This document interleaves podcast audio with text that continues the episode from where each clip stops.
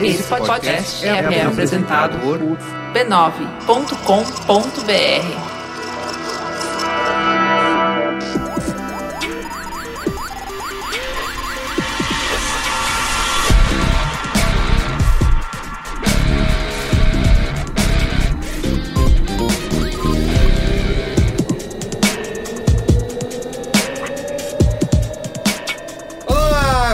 Merigo, esse é o Braincast número 263. Estamos aqui com Giva Lauer. Mamileiros e mamiletes, estou aqui direto de Austin. Estamos também com a charada Gilva Lauer, que é a Gil Nascimento. E aí, galera? Estamos aqui em Austin, Isso aí, reportando. exatamente. E Guga Mafra. De volta, hein, Guga? E aí, beleza? Muito bem. Estamos aqui direto de Austin para falar do SXSW. Estamos com uma cobertura super incrível aqui, né? Quem não acompanhou pode acessar o nosso canal b9.com.br barra SXSW, né? Também fizemos muito Instagram, stories que já desapareceram no tempo. Mas quem que acompanhou, né? Uhum. se divertir muito, mas temos também vídeos para as pessoas acompanharem. E lembrando que a nossa cobertura do SGCW é um oferecimento do Bradesco, que é o banco que mais conecta diferentes universos para a co-inovação através do programa de inovação aberta InovaBra. Tá bom? Então vamos falar do SXSW 2018, Guga? Informe da gerência.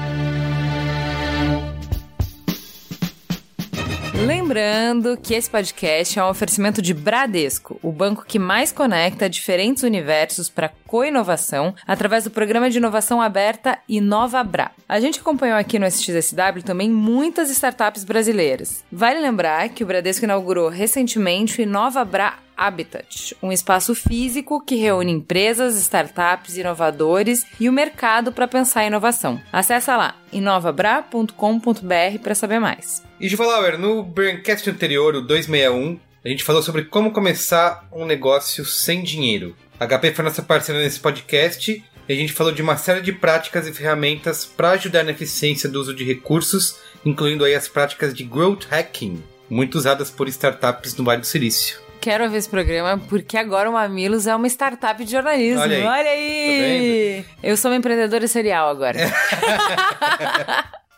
Muito bem, e o Mamilos, né? Também produz uma pauta gigante, né? Gigante. Enormes quantidades, um volume Exato. gigante de conteúdo. E se você precisa imprimir, né, em grandes volumes, a economia do tanque de HP é ideal para negócios que estão começando. A multifuncional já vem com tinta para imprimir 5 mil páginas em preto e 8 mil coloridas. Você acha que é suficiente? Basicamente uma pauta do Mamilos. É, isso aí. o tanque de tinta HP oferece ainda alta qualidade e baixo custo para documentos e fotos do dia a dia. E você pode imprimir direto do celular com o aplicativo HP Smart. É, Isso é um adianto. Né? Isso é um adianto. Direto, exatamente. Não precisa ir no computador. É, resolve exato. Que o teu computador é sempre travado, mas.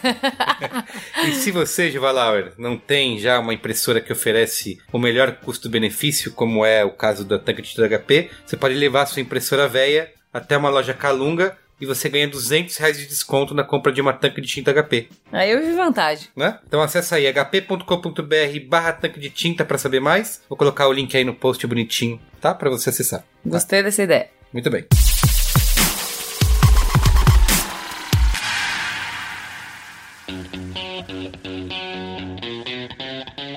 Mas antes, Mas antes, precisamos lembrar o seguinte aqui, ó, para os nossos ouvintes. Temos uma família, né, de podcasts Temos. super completa e maravilhosa, que é a família B9 de podcasts. Você pode acessar b9.com.br barra podcasts. Tem programa para todos os gostos, para toda a sua família. E o último Mamilos aí, Ju, que você tá ausente. O próximo Mamilos vai ser sobre fake news, um assunto que tá bombando aqui no SXSW.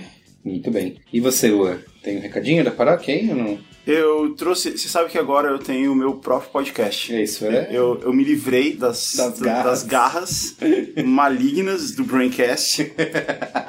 E eu fiz o meu próprio podcast, que é o GugaCast, aonde você não manda. Onde você não pode. Ainda. Você não decide nada. Ainda não. Eu falei pra você que eu ia fazer e eu fiz. Você falou, e como é que vai chamar? Eu falei, vai se chamar GugaCast. E eu fiz mesmo. Você falou, nem fudendo que você vai fazer um podcast chamado GugaCast. Eu falei, eu vou, vou, vou fazer na sua cara. E tá lá. Eu mandei você criar uma identidade visual e você obedeceu. Sim. Então você pode. Eu tenho total influência. Eu não tinha percebido isso. Well played. No GugaCast, a gente tem jogos. Ah, então, eu vou trazer um jogo que já é uma tradição aqui da nossa cobertura do South by Southwest. Verdade, verdade. E eu vou trazer um jogo pra vocês disputarem. Eu sou o host, vocês vão disputar. Ju, Ju, Carlos, vocês três vão disputar e vamos ver quem é que vai ganhar. O jogo é o seguinte. Ju Nascimento. Eu, tenho- eu vou falar Ju e vocês vão decidir quem é. Falando o sobrenome das pessoas. Pode me chamar de diva. Você que está participando pela primeira vez, funciona assim. É muito fácil, eu vou falar um título e eu quero saber se é verdadeiro ou falso. Se é ou não é uma palestra Tá bom. do by Southwest. Porque é o seguinte, o by Southwest tem mil palestras rolando ao mesmo tempo, mil painéis e, e entrevistas e etc, tudo, tudo ao mesmo tempo. E a gente até tenta criar uma estratégia, né, para ver aquilo que faz mais sentido, fazer coisas que tem uma ordem lógica e tal, mas no fim das contas, a gente escolhe a que tem o título melhor. Que não dá pra você ficar lendo tudo e observando, você, você escolhe a que tem o título melhor e tem uma galera que capricha no título. Eles sabem Sim. disso. Opa. Total. E o pessoal capricha no título e alguns chegam ao nível do absurdo. Tão absurdo que não dá pra saber se é verdadeiro ou não. Então, esse vai ser o jogo de hoje. Caio, faz uma vinheta aí, por minha conta, pro Braincast. é, salve, salve, foi esse verdadeiro ou falso? Verdadeiro ou falso do SXSW. Posso começar? Pode. Vai lá. Primeiro título, isso é ou não é uma palestra do Salve Southwest? A vida emocional do seu carro autônomo. É verdadeiro. É verdadeiro. Não, eu acho que é falso. O que, que você acha que tem nesse, nesse painel, nessa palestra? Eu acho que é uma discussão. eu- é verdadeira porque eu vi essa. essa ele deve estar nos meus favoritos. Uhum. É, eu acho que é uma. que- Eu não fui. Eu não assisti, tá? Mas eu imagino que seja sobre uma discussão ética sobre o carro autônomo. Se a gente- Discussão ética sobre o carro autônomo. Isso. Ju. Eu acho que isso não existe. Não existe!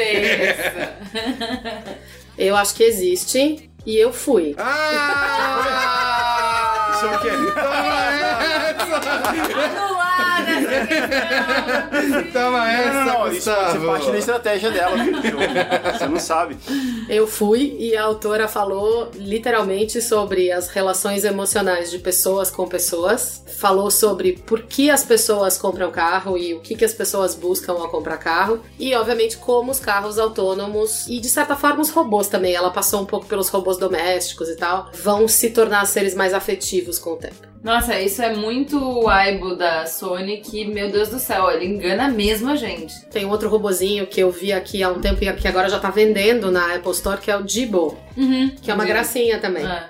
É, são esses robôs afetivos, eles chamam, É. né? Inteligência artificial que tem afeto. Então, Dei dois sorte. pontos pra Ju, zero pontos pra você, Ju, e um ponto pro Carlos Merigo. E é isso mesmo, de fato, por mais estranho que pareça, é sobre a vida emocional do seu carro autônomo. E ela fala, inclusive, sobre o fato de a gente dar nome pros nossos carros. E é verdade. O meu, eu tinha um carro que era um Gol, um Gol 1000, e o nome dele era Pacato. Por causa do Thundercats? Não, por causa do He-Man, é. Ela, inclusive, mostrou um slide na palestra que tem frentes de vários carros e as emoções que as frentes dos carros Ah, provocam. Então, foi, foi super legal. E, a- e eu fui por causa do título. Você tá é perdido com a-. Tá vendo? Ah, então. O título me ganhou. É o Bruno, a gente trouxe a pessoa nerd do... do Isso, exatamente. É. Todos que você vai falar, ela vai falar. Não é Não ver- vai, não vai porque é é impossível. falso e eu não fui. é falso e eu fui. Essa vai ser pior.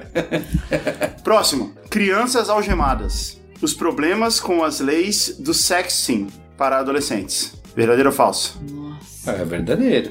Eu vou no falso. Eu vou no falso também. É um Tá tema que poderia. Você que fala que é verdadeiro, qual você acha? O, o que, que você acha que tem pra se falar sobre um negócio que tem título desse? É uma discussão real, né? Do acesso das crianças e adolescentes à tecnologia. Se a gente controla ou não. Não é? Isso tá rolando. Tem certeza? Sim. Alguém quer acrescentar alguma coisa? Dois pontos para Carlos Merigo. Olha! Dois ou três? De fato, existe dois pontos, porque ele acertou, ele acertou o tema. É um dos problemas mais, segundo a descrição oficial do evento, é um dos problemas mais constantes do século XXI, descobrir que você, o seu filho, adolescente, andou trocando mensagens impróprias com outros adolescentes. É verdade. As leis podem fazer uma criança dessa, mesmo que as duas crianças estejam fazendo isso de forma consensual, uma delas pode ir pra cadeia. Tenso, né? Penso. Próximo. Bebendo, dirigindo e atirando. Também um problema. A gente tá no Texas. É um problema real do, do lugar, né? Não, não, não, mas a- o, o subtítulo é o melhor. Também um problema em MPORPG, em Multiplayer Online Role Playing Game. Ah!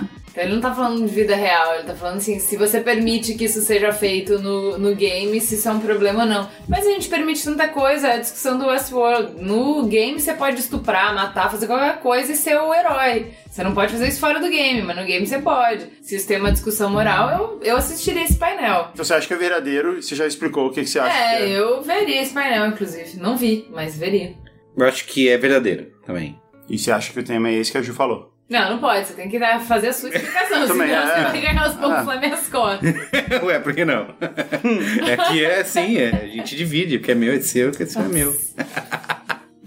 é, é uma discussão sobre a influência que os jogos têm na mente das pessoas. Que elas fazem isso nos jogos e querem fazer na vida real. Eu vou ser do contra e vou falar que não tem isso aí, não. É falso. Ok. Então, um ponto pra Ju Nascimento. Olha. De fato, fui eu que inventei esse painel. Mas é bom saber que vocês iriam. Eu vou inscrever. Tá bom de título, viu, Gugu? Eu ainda criei, pois é, eu ainda criei um, o- Um o- subtítulo. Não, eu criei a descrição. Eu falaria sobre o hábito de você beber e ir jogar videogame online. e sair dirigindo e atirando nas pessoas e como isso atrapalha a experiência dos jogos pros outros, pros outros jogadores porque você tá bêbado jogando. Não beba e jogue videogame, é isso? Essa é a mensagem. Mas pensa bem, esse é um problema que não existe. A gente, a gente tá lidando com vários problemas que existem e esse é um que a gente não tá tendo que lidar agora. É uma boa notícia no fim. Lógico, faz sentido. Nada como um olhar otimista, não é? É, olha aí. Pró- então, próximo. Moda e religião. Por que a representação é importante? Esse existe. Eu vi esse, não. Esse existe você foi. Não, não fui. E é sobre. Mas eu vi um sobre moda É sobre e religião. Sobre batinas. Moda aí. Athletic Não, Fit. é, é pra- sobre o, o universo muçulmano, né? É, que a Nike fez. é, É, Ela fez o véu, né? Isso, da é, Nike. O hijab da Nike. Exatamente, é isso aí. Então, tá todo mundo concordando. Todo mundo acha que existe. É, eu acho que existe também. E é sobre o véu da Nike. Não, não, não. É sobre Porque isso não, o direito. excelente. É, não, é sobre o direito das pessoas de religiões se vestirem da maneira que elas querem ou devem se E vestir. que ainda assim serem alcançadas pela moda. né? Exatamente. De como a moda não deveria excluir a pessoa só porque ela, tipo, sei lá, a moda é cropped. Isso nunca vai rolar pra uma muçulmana. Então, como é que a gente faz pra moda, pra ter moda, pra ter essa informação, Ah. respeitando essas É informações só, é religiosas? só fazer o véu mais curtinho. Dois pontos pra todo mundo. É, de Aê! fato, essa palestra realmente existiu. E é Você basicamente sobre, nenhum, sobre né? essa história aí. Trabalho Tá indo na aba. É, tá indo na aba total. Ué. E essa, você deveria vender o seu bebê unicórnio? Uau, que animal! Esse Eu é, Eu tô é traduzindo os nomes, né? É, eu diria que essa é falsa. Você deveria vender o seu bebê unicórnio? Carlos Merigo. Ó, poderia muito bem ser uma painel da FXW. Poderia ser do 99 táxi, inclusive. É. Mas, mas eu vou dizer que é. Não, não, não. É verdadeiro. Não, verdadeiro ou falso? Verdadeiro. Verdadeiro. Verdadeiro. Se- então já é verdadeiro, que se dizer sobre o Qual que, é que o conteúdo? É sobre unicórnios, sobre empresas unicórnio. Você deveria vender sua startup. Isso, tem uma empresa que já Começou a faturar primeiro pretende milhão. vale um bilhão de dólares. Se você deveria vender antes dela valer um bilhão de dólares. Eu acho que não existe. Dois pontos pro Carlos Merigo. Olha! E ela tem exatamente esse nome. E é sobre É. esse assunto. Eles estão falando sobre a ideia de que só 1% das empresas realmente, das startups, realmente conseguem um segundo round de financiamento. E é sobre a ideia de você ter uma startup e não vendê-la. E você ir com ela até o fim. Acreditar que vai Acreditar ser um no unicórnio. unicórnio. Próximo. Essa foi caprichada. Meu nome é Alexa e eu serei sua garçonete hoje. Uh! Tem mais, tem um subtítulo. É. Como AI Shadowing, eu não sei como traduzir isso aqui, está revolucionando o treinamento para o trabalho. Ah, deve ser de verdade isso aí. É, verdadeiro. Você ainda tá tentando traduzir aí? É. É. Você fez é verdade. spoiler aí, vocês têm que explicar sobre o que que é, então, para ganhar. É sobre a revolução da inteligência artificial no trabalho, no mercado de trabalho. Ok. Ah, e talvez sobre sobre. inteligência artificial e treinamento. E talvez sobre uma provável substituição barra complementaridade de Alexas e interfaces de voz e trabalhos que talvez não exijam tanta capacidade, vamos dizer assim, intelectual. Você não precisa ter um garçom fisicamente na sua frente. Você pode pedir para uma máquina e a máquina te entrega alguma coisa. Então pode ser uma mistura dessas coisas também. Esse é mais um problema que a gente não tem. Esse é um problema que não existe ainda. Os garçonetes não estão sendo substituídos por! Alexa. Se bem que seria uma ótima ideia. Eu tava aqui, pô, é verdade. Zero pontos, zero pontos pra todo mundo, mas registra essa startup. ideia. É, Bota, bota, bota a Alexa no meio da mesa e a gente pede pra ela. né? Not? Pronto, acabamos Próximo? com um Pode mais uma? inteiro de, É. de trabalho. Acabou. Vai. A última, a última, vai, Guga. Minha torradeira é meu nutricionista. Valendo um milhão de pontos. É verdadeira. Eu também acho que tá na, na onda dos personal assistants. É isso aí, internet das coisas. Objetos conectados. É, é isso aí. Conteúdos padronizados. Você Também quero- acorda de manhã, põe o pão pra tostar e toma uma bronca. Não é pra comer pão hoje. Entendeu? E nessa rodada, que valia um milhão de pontos, É. ninguém ganhou nenhum ponto. Ah. Enganei vocês direitinho também. Mais um problema que a gente não tem. Torradeiras continuam só fazendo torradas. Antes isso. É. Quem ganhou aí, Ju? Você que tava contando os pontos. Carlos Merigo ganhou. Carlos Merigo, parabéns, cara. Sete pontos. Marmelada. Parabéns. Isso é a voz da experiência. Quatro anos de Salva Salvas. Cinco pontos e eu na lanterna, dois pontos apenas. Muito bem. Eu só sei que eu, troféu, eu vou subir. Eu enganei muita gente dessa vez. Muito. Eu vou Opa. Submeter o meu currículo pro. Pega o. Você pode ser um cara, tipo, o seu trabalho é dar títulos E para painéis. Ghostwriter de título. Olha que maravilha. Olha, eu tenho uma ideia de painel, mas eu não sei dar um título, Guga. Cria pra mim. Eu peguei a manhã dessa vez.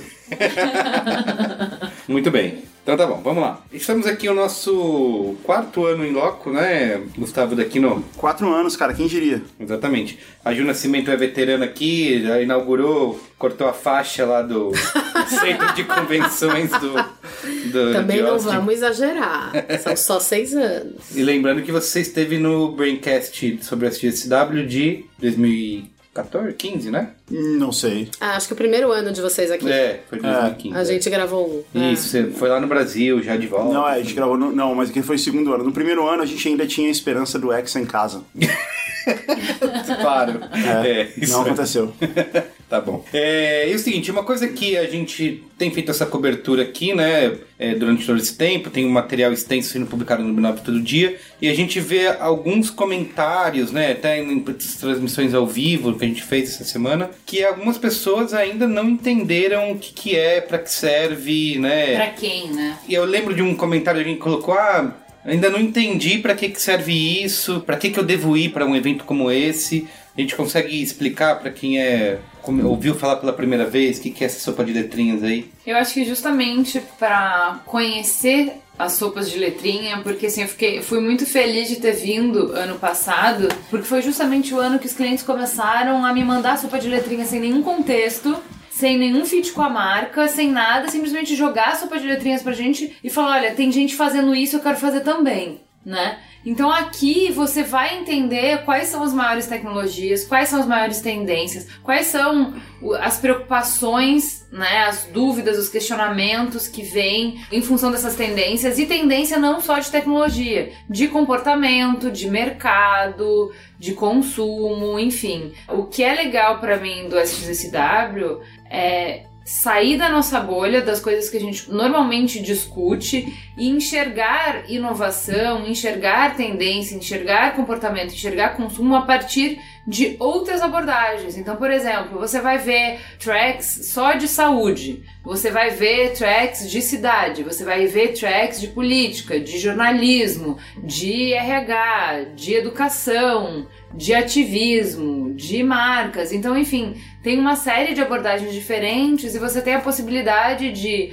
assistir 5 a 6 palestras por dia e cada uma de um conteúdo completamente diferente. E, majoritariamente, um conteúdo feito por pessoas que estão quebrando barreiras, que estão na frente, que estão fazendo coisas que ninguém ainda fez, que ninguém está fazendo. Então, eu acho que é um conteúdo inspirador para te alimentar de provocações para que você depois, quando voltar para casa, vá buscar mais informação, vá buscar conhecer mais sobre esses assuntos, vá se interessar. Então, da mesma maneira que a faculdade, ela não esgota o conteúdo para você, ela não entrega o conteúdo que você precisa, mas ela te ensina mais ou menos onde procurar. Para mim, o SXSW é educação continuada. É um investimento que eu faço para que eu continue sendo provocada, para que eu continue sendo inspirada, para que eu saiba para onde o mundo tá indo e quem são as pessoas que estão levando o mundo para esse lugar. E quando depois eu precisar dessas informações ao longo do ano, quando eu, conforme eu for trabalhando, eu saber onde procurar, eu ter inspiração, eu ter pontos de partida. Uma outra pergunta é,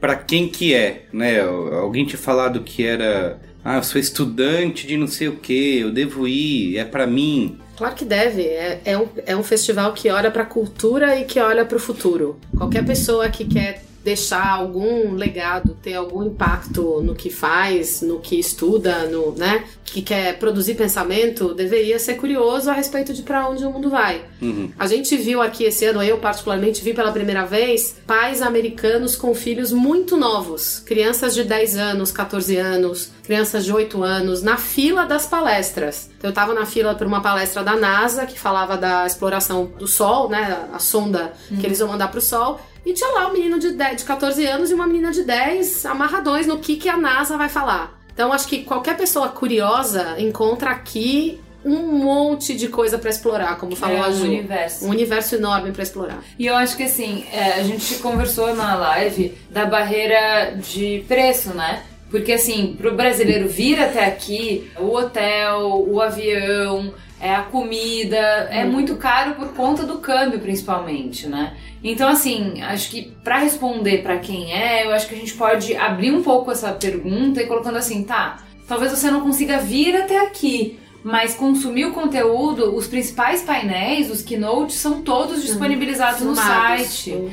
E depois eles são disponibilizados em, em forma de áudio para você escutar. Então, se você se interessar pelo conteúdo que a gente está falando aqui, se você se interessar lendo a cobertura do B9, procure esse conteúdo e consuma esse conteúdo, porque é um ótimo ponto de partida e aí sim para qualquer pessoa. Eu não acho que esse XSW como evento é acessível para qualquer pessoa. Não me parece que ele seja acessível para estudante. Porém, essas outras formas, né, o conteúdo que ele gera é acessível para todo mundo. E aí a gente consegue responder essa pergunta: para quem é? Para todo mundo. Tem uma questão também que eu ouvi falando bastante aqui de que até a cidade ainda acha que o festival é de música, né? É, gente comentando isso. Onde foi que a gente ouviu isso no ontem? Táxi. É, falando, ah, é um festival. Vocês vão um festival de música? Não, a gente vai lá no. É que esse festival tem 30 anos. É, exatamente. Né? E uma coisa que Mas eu. começou pelo Interactive, né? Não começou pela música. música. Isso que é curioso. Se eu não me engano, ele começou aqui com os geekzinhos das universidades mesmo. É Interactive, Não. porque é dos anos 80, né? Não É. tinha, acho que não tinha Interactive, não, tinha, não existia internet na época. É, mas ele não tinha essa divisão, né? Isso que eu quero dizer. É, ele não, não tinha divisão, ele passou Ele a ter não tinha divisão essa depois de um tempo. divisão, ele passou a ter divisão depois de um tempo. É, mas ele tem 30 anos já o festival, independente do,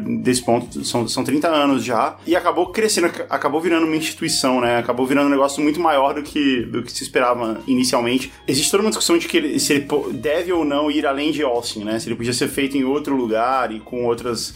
Ou se Austin é uma coisa muito importante dentro da característica do festival em si. O que eu, eu particularmente acho que é. Eu tô- É, Eu também. também. É, tava numa discussão, isso tem rola direto, né? Fazer o bra- brasileiro.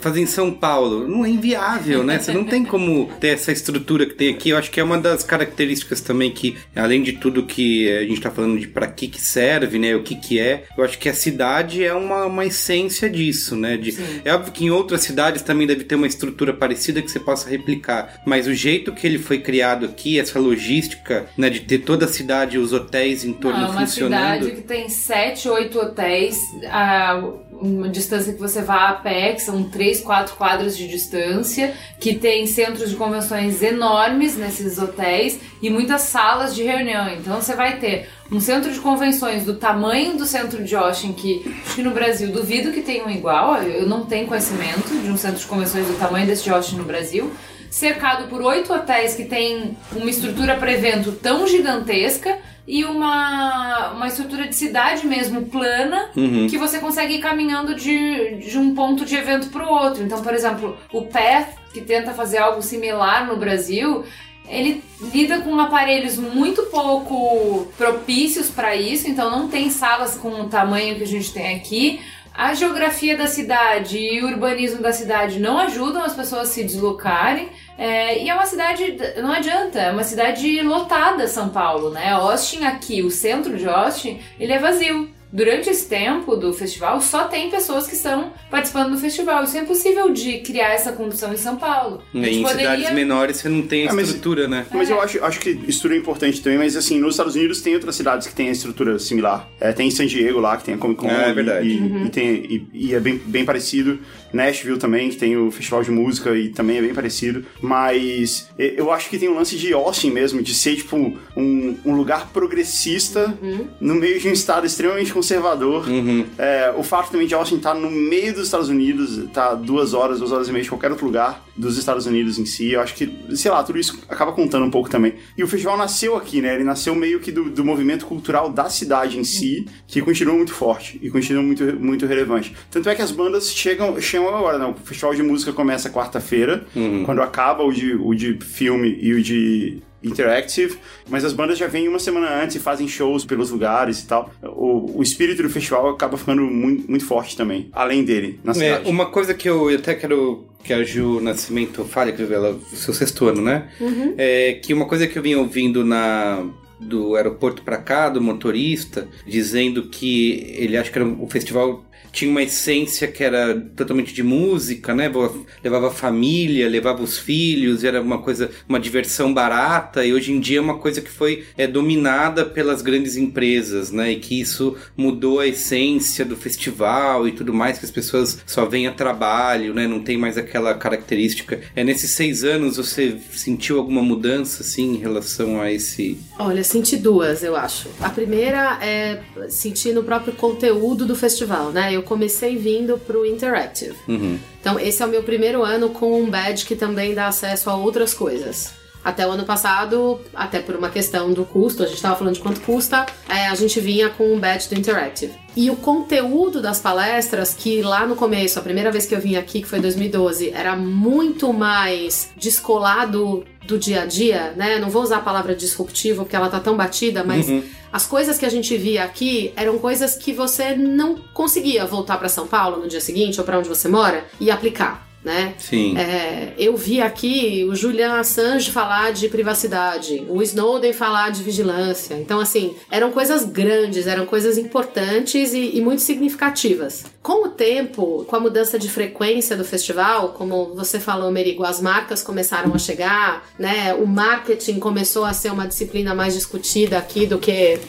propriamente a tecnologia ou a aplicação dela na É, cultura. o brands e marketing virou um Exatamente, track, né? virou um track. O conteúdo do festival se tornou mais mainstream e, e eu diria mais aplicável no dia seguinte, Uhum. né? A gente vê palestras que hoje você pode escolher, eu, não são as que eu escolho, mas tem um monte de palestra how to alguma coisa, Verdade. né? Então acho que esse é um primeiro movimento. O segundo que eu vi, a gente realizou esse ano, eu tenho uma turminha de amigos que também vem há bastante tempo e a gente percebeu que a Sexta, que é uma rua aqui de Austin que fica fechada, que tem os bares da cidade onde a maior parte das bandas vai tocar e, e que virou uma tradição na hora que acaba o dia no festival, você ir pra Sexta pra bater papo, beber e ver gente diferente, a Sexta está diferente. A gente viu, por exemplo, pela primeira vez meninas de biquíni na porta do bar da Sexta. É verdade. E aí a gente começou a se perguntar por que, que será que isso mudou? E a nossa teoria, e é só uma teoria, é de que tem tanta ativação de marca e tanta festa patrocinada na cidade que as pessoas estão saindo da cesta. Uhum. Que as pessoas estão dissipando e que aquele ponto de encontro do momento do fim do dia tá deixando de existir. E os bares, obviamente, estão perdendo receita, então estão recorrendo a esse tipo de recurso. Uhum. Então eu... acho que eu concordo com o motorista do táxi, viu? Acho que tá mudando sim. E eu acho, e eu, eu concordo com a sua teoria também. Eu acho que pela primeira vez a gente foi em bares lá na sexta, porque eu gosto de fazer justamente isso. Embora seja muito legal visitar as marcas, até porque a gente acaba tendo amigos em todos os lugares e tal. O legal mesmo é você ir pro bar, pro, pro bar normal e falar lá com o barman, conhecer as pessoas da cidade, tal. essa é parte da experiência. E eu sempre vou. E essa primeira vez que a gente foi tava vazio. Né? Gente, até o ano passado, ir nesses bares da sexta, eles eram muito lotados, era muito, era muito difícil conseguir entrar, não, não por, por uma questão de exclusividade, mas porque tava, tava lotado, tava muito cheio, tinha que esperar alguém sair para você entrar. E dessa vez não, não, teve essa dificuldade. Todo lugar que a gente chegou, a gente, que a gente foi, a gente sentou e comeu, a gente conseguiu entrar e, e ter lugar para sentar, sabe? E isso foi, foi legal até, na verdade, foi um pouco bom, mas foi um pouco surpreendente. E eu, eu, acho que você tem total razão nisso aí que você tá falando. Deu uma esvaziada lá, e talvez seja por isso também, talvez seja por essa característica mais corporativa que o festival acabou é, tomando. A gente tem, tem muitos eventos paralelos, né, acontecendo ao mesmo tempo, né, por conta disso. Tem acho que uma outra questão importante que é a presença de brasileiros, né, e até por isso, assim, é uma coisa que talvez as pessoas comecem cada vez mais ter contato e ouvir falar, porque a turminha, né, tá cada vez mais presente e isso vai se espalhando mais, assim. A gente mesmo no B9, cada ano vai aumentando mais o escopo de cobertura de conteúdo, porque é, o interesse vai aumentando, né? E a gente tem nesse ano, acho que a delegação brasileira mais uma vez bateu recorde, né? Tá em terceiro lugar, é, só perde pro Japão e pra Alemanha. Tem um número exato, mas são mais de 1.300 brasileiros aqui na, no festival. É, então é um número que tem aumentado e talvez continue aumentando. O nosso mercado, por exemplo, de comunicação está sendo muito impactado, né, pelo festival e pelos temas que são trazidos aqui. Tem muita discussão que ela, apesar de ser já antiga, mas ela continua todo ano de SXSW versus Cannes, né, que para onde que eu vou, o que, que eu tenho que fazer. Então talvez a tendência seja aumentar ainda mais, né, ter mais mais brasileiros ainda. E aí tem uma coisa também antes de a gente partir para os melhores e piores momentos. Vocês estavam comentando antes, Jus, Uhum. sobre a estrutura, né? Que você falou sobre só melhorar ah, a estrutura do festival. É. Ano passado, eu particularmente tive uma experiência de tomar muita porta na cara. A gente brinca uhum. aqui, né? É, as, tem algumas palestras que são muito procuradas, tem filas muito grandes e às vezes você não consegue entrar mesmo. Como a Ju Wallower estava falando aqui antes, a cidade ela cresceu em estrutura em volta do Convention Center, né? Então, desde que eu comecei a vir, já apareceram quatro hotéis novos que não existiam existiam. É mesmo. Né? Então, isso você começa a perceber que aumenta a capacidade de acolher pessoas. E acabou de subir um hotel enorme aqui embaixo do Convention Center que tem salas monstruosas e que pegou o track de futuro inteligente que antes morava num outro hotel com salas menores e levou para lá. E eu acho que isso melhorou muito a experiência que a gente teve. Sim. Eu imagino que para a organização do festival deve ser um pesadelo pensar essa logística. Porque tem um mesmo. monte de fator que você não controla, né? Tipo, é. de que título as, as pessoas vão gostar. -huh né? O que, que vai atrair mais ou menos. Lidar com as celebridades que popam. Então, Elon Musk popou aqui. né? Não é. pareceu ter sido uma coisa super prevista e orquestrada. É. Pode ter sido. tava no... O Spielberg também apareceu. O Spielberg popou aqui. Então, e assim, o Mark Hamill do Luke Skywalker tava lá também. também. O Mark Hamill é, também, apareceu do também nada. foi do nada, de surpresa. Então, assim, eu imagino que a é organização do festival do terror, né? como uma graminha nos três meses antes aí, porque deve ser duro organizar isso. Mas tá, realmente, esse ano tá mais organizado. Eu não vi, não teve nenhuma vez que eu tive que ir pro outro lado do rio. Tá ainda tendo coisa do outro lado do eu rio? Eu acho que tem, não. Tem sim, tem, tem sim, tem, sim. Ah, tem, tem, o Palmer Center, né? Tem o Palmer é Center, Rio, é, né? exato. Porque dessa, ano passado eu precisei ir pro outro lado do rio e é uma logística mais chatinha. É, é uma Mas caminhada. esse é. ano eu fiquei no Convention Center, no Hilton, no JW Marriott e no Fairmont. Fairmont é. Só, nem no Four Seasons É. eu tive.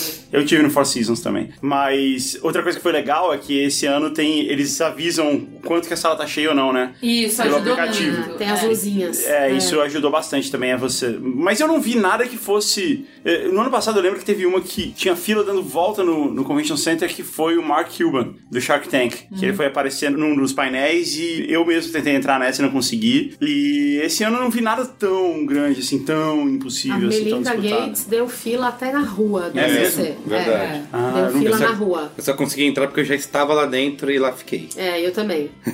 Como brinca um amigo meu, pus uma fralda geriátrica e lá fiquei. Mas você viu que eles estão fazendo um esquema de banheiro que não, que não Sim, existia? Agora tem. Agora tem o passe do um ca- banheiro. É. Aliás, essa é outra melhoria. É mesmo? Eles te dão um Isso. cartãozinho laranjinha, você vai ao banheiro, devolve o Você consegue cartãozinho pô, laranjinha. excelente. Exatamente, porque assim, eles são. Ela fica anunciando lá, é, se tiver um lugar vazio do seu lado, levante a mão pra pessoa não ficar rodando Isso. procurando lugar. E se, se você tá guardando pra alguém pra deixar a mochila, Isso. e se realmente for um humano, você deixa guardado. E pra ir pro banheiro achei ótimo, porque eu ficava lá a tarde inteira, eu não posso sair nunca daqui, porque senão. Uhum. Fazendo xixi no carpete, Isso, exatamente. E aí. e, e agora com esse cartão do banheiro aí. Eu só queria dar uma informação aqui, o diretor falou aqui no ponto, que a Ju Nascimento tem razão. Tipo, ele começou. O festival começou em 87. E era multimídia, ele era dividido em filme, era música, filme e multimídia. Aí em 95 eles dividiram. E né? esse multimídia aí era CD-ROM, porque não existia internet. Exato. E aí, em 99, eles renomearam multimídia pra Interact. Então. Quem me contou, quem me contou não, né? Eu soube disso numa palestra de um cara que eu e a Ju estavam aqui tietando, que é o Bruce Sterling. Aham. que é um dos grandes nomes que fala todo ano no festival, e ele contou que no começo a festa de abertura e de encerramento do festival era na casa dele. Ah, é? Olha era, isso. ele fazia flyer de papel, espalhava. Maravilhoso. Que ele falou, era tão pequeno que Sim, eu podia fazer a festa na minha casa, né?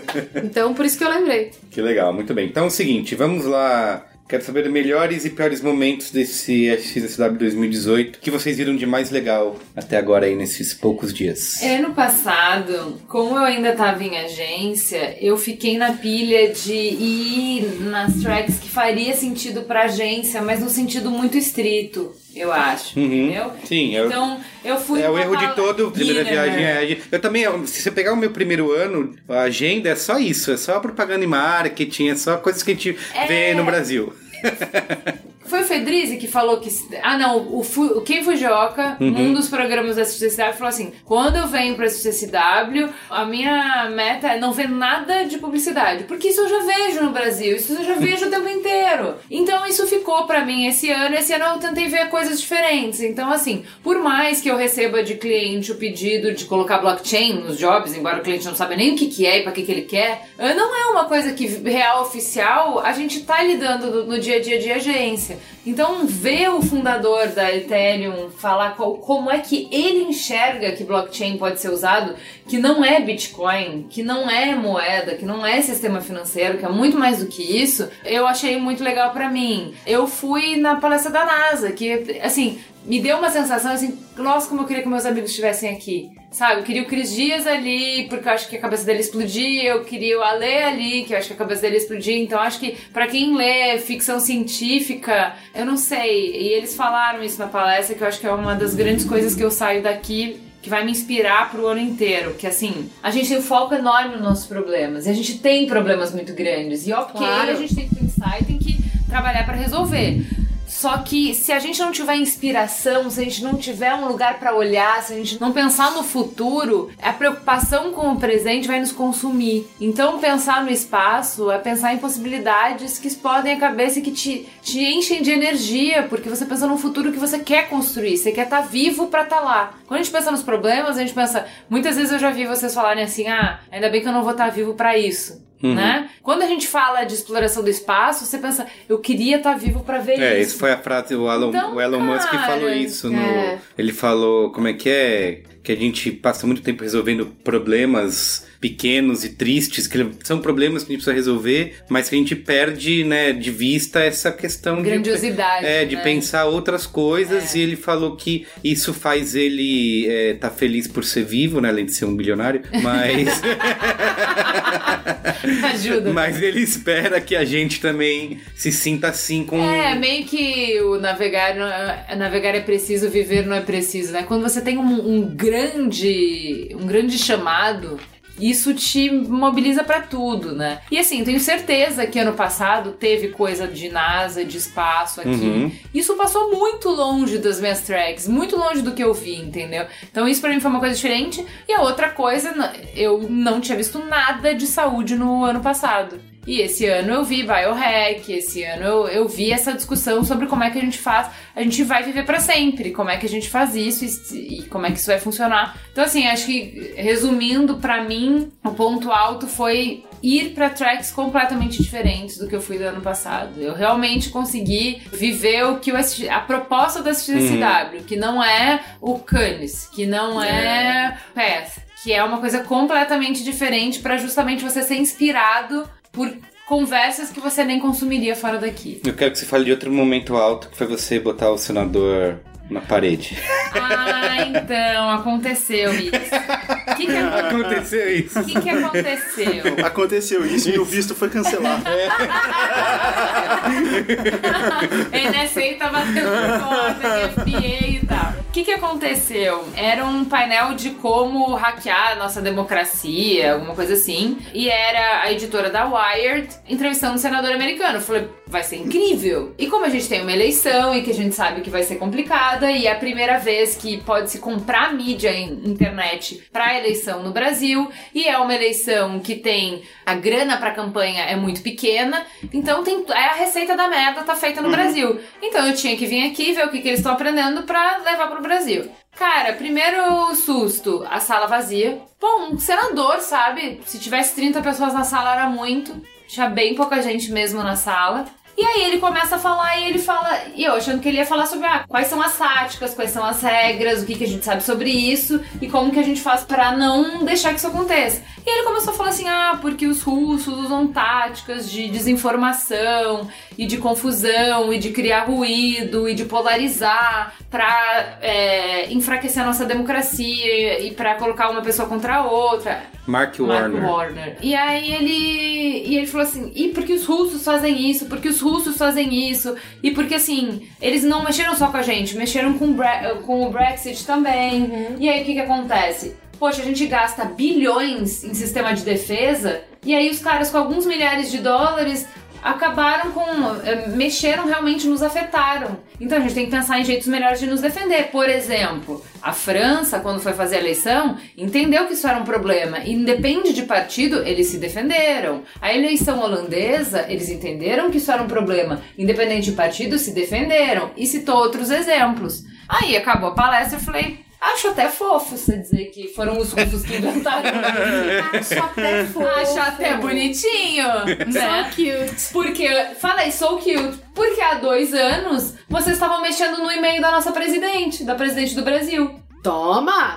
Então, como assim? Qu- Quando você fala uh, os franceses, o Brexit, a eleição holandesa e vocês versus o russo, você fala como se a gente fosse parte de uma aliança contra eles, como se as táticas deles fossem inadmissíveis e o mundo se dividisse entre os países que não usam esse tipo de tática baixa e os que usam. Falando isso, você quer dizer então que vocês não vão mais usar essas táticas? Porque eu não vou nem discutir que vocês inventaram isso, né? Eu só quero dizer que, já que você tá falando isso, você quer dizer que você não vai usar? Então na eleição do Brasil tem que me preocupar com o russo, porque o americano não vai mexer na nossa eleição. Cri, cri. Ah, né? Aí assim, que me perguntar o que, que ele respondeu e tal. Ninguém chega senador nos Estados Unidos não sabendo debater, e isso é uma vantagem do sistema gigante. Eu acho que isso é bom pra todo mundo. É verdade. Porque o cara teve que passar por debate no colégio, ele teve que passar no debate na faculdade, ele teve que passar em debate em primária, ele teve que passar. Assim, esse cara tem técnica de debate, tipo, bilhões de anos disso, bilhões de horas disso. Não é uma menininha no SXSW que põe ele contra a parede, entendeu? Não existe uma pergunta que vai botar ele contra a parede. Então ele deu uma resposta que aliviou a tensão do ambiente, mas que ele não se comprometeu com nada. Uhum. Entendeu? Perfeito. Tipo, se eu fosse o PR dele que estivesse dando treinamento, eu ia ficar orgulhosa e ia bater palma. Mas quan- aí ele encerrou, né? Foi a última pergunta, ele encerrou e as pessoas da sala, assim, duas pessoas foram falar com ele, várias pessoas vieram falar comigo. Concordando, parabéns e obrigada por essa pergunta. E aí eu acho que isso mostra um pouco da minha indignação, que é o que acho que a gente vai falar um pouco depois sobre como aqui não era pra ser um festival, palestras e conversas que reforçam o status quo e sim que questionam e como ele tá se transformando o festival. E por tudo isso que a Ju falou, de ficar mais mainstream, as conversas estão muito reforçando o status quo e não faz sentido, porque, como o Guga falou, isso aqui é uma cidade progressista, as pessoas que vêm aqui são progressistas, então são pessoas. O lema da cidade é Keep Austin Weird. São pessoas que querem questionar. Então tava che... as pessoas que foram naquela sala queriam questionar, não iam aceitar o discurso de um senador que fala esses russos malvados que querem acabar com a democracia. Isso não existe pra essas pessoas, entendeu? Elas têm mais informação que isso, elas têm mais senso crítico do que isso, entendeu? É, mas a questão é que esse senador que você falou, ele é democrata. ele é democrata, ele é né? Democrata. Claro. E democrata hoje ele tá na. ele é oposição. Uhum. Né? Ele é visto como o Partido Democrata em geral. E aí eu tô falando de uma forma muito geral, e pra gente não, não entrar numa discussão política é, sem fim aqui. Mas assim, em geral, o Partido Democrata é visto como a resistência e o Partido Republicano é visto como o Partido Conservador e o partido que quer guerra, que quer. E, e- é claro que nada é tão preto no branco assim, mas, mas essa é mais ou menos a imagem que se tem em geral do espectro político hoje nos Estados Unidos. Então, esse senador que você estava falando provavelmente não esperava esse tipo de Pergunta aqui. de pergunta, porque o normal seria ele ser visto como, como alguém que Contra posição de quo, é né? contra o status quo, exato. Então, e você fez é- e foi uma coisa que aconteceu durante um governo democrata. Isso que você falou, a espionagem no Brasil. Sim, total. Mas o fato é que para o americano em geral, o americano espionar o resto do mundo é normal, faz parte da vida. Então, Inclusive, mas- o resto do mundo deveria agradecer. Então, mas isso é muito legal. Quem me explicou a resposta dele foi um americano que depois Aham. veio falar comigo. Ele falou assim: o que, que você perguntou pra ele? Hum. Olha, existem coisas que a gente já concordou que são eticamente indefensáveis. Tipo, arma química. A gente já jogou, beleza. Mas hoje a gente fala, ó, ninguém Não quer vamos mais brincar vai. disso. Beleza. O que você perguntou foi. Você não questionou que já foi feito. Você nem colocou, você colocou isso como dado. Você falou assim: a partir do seu discurso, posso entender? Você vai se comprometer que isso é eticamente inaceitável? E ele não aceitou. O que, que ele te respondeu? Ó. é ruim quando fazem comigo, mas eu vou continuar fazendo. Eu Aham. vou me proteger para que não façam mais comigo. Mas ele não se comprometeu dizendo que, ó, isso não se faz. E Isso eu não quero. Assim, são táticas que deveriam estar fora da mesa.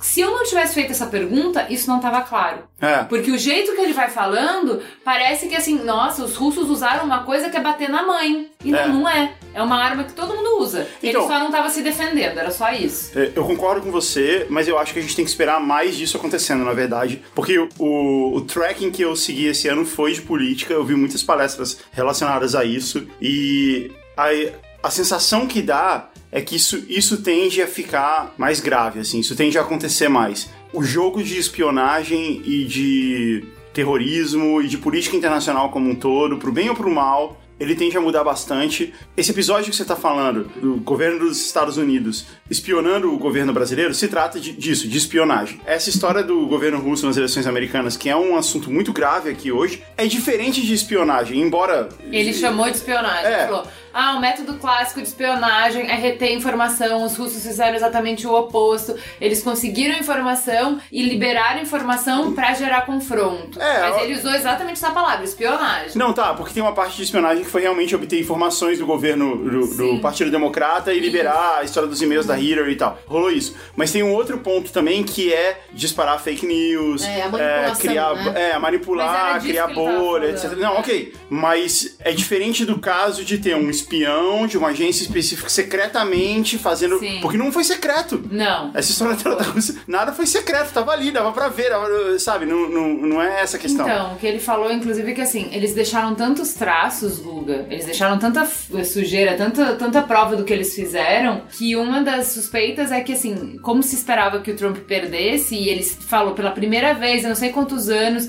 um candidato aventou antes da eleição o fato de que ele não aceitaria a validade da eleição se ele não ganhasse. Uhum. Então eles usaram isso pra, tipo, se o Trump perdesse, eles iam pegar, ó, então a eleição foi manipulada, porque tava vários traços de que eles tiver, é, manipularam, pra invalidar a eleição. É, seria um discurso pra invalidar a eleição. No, no mais no começo desse ano saiu um livro de um repórter que passou um tempão na Casa Branca no primeiro ano do Trump e ele escreveu um livro Uhum. contando sobre como foi o primeiro ano É e tal. Fogo e Fúria, né? É, É. esse daí. E ele, e ele conta que, e, e ninguém sabe se isso é verdade ou não, mas, quer dizer, ele não tem confirmação disso ou não, mas ele conta nesse livro que eles mesmo, pra eles, assim, se a gente perder, a gente já ganhou, já é uma vitória. Eles tinham um plano de que o Trump ia passar o resto do. Ele ia perder, ele ia passar o resto dos próximos quatro anos fazendo comício e falando que a eleição foi roubada dele, mas que ele, ele ia se dar super bem com isso em termos de negócios internacionais e tal. Pra, que ele tinha dado algumas entrevistas falando assim: não existe derrota qualquer cenário a gente saiu vencedor daqui. E que eles realmente não esperavam que eles iam ganhar. Tanto é que foi meio. É, é igual aquela série Os Produtores, sabe? Que eles vão fazer um musical sobre Hitler e aí eles conseguem e eles têm que fazer.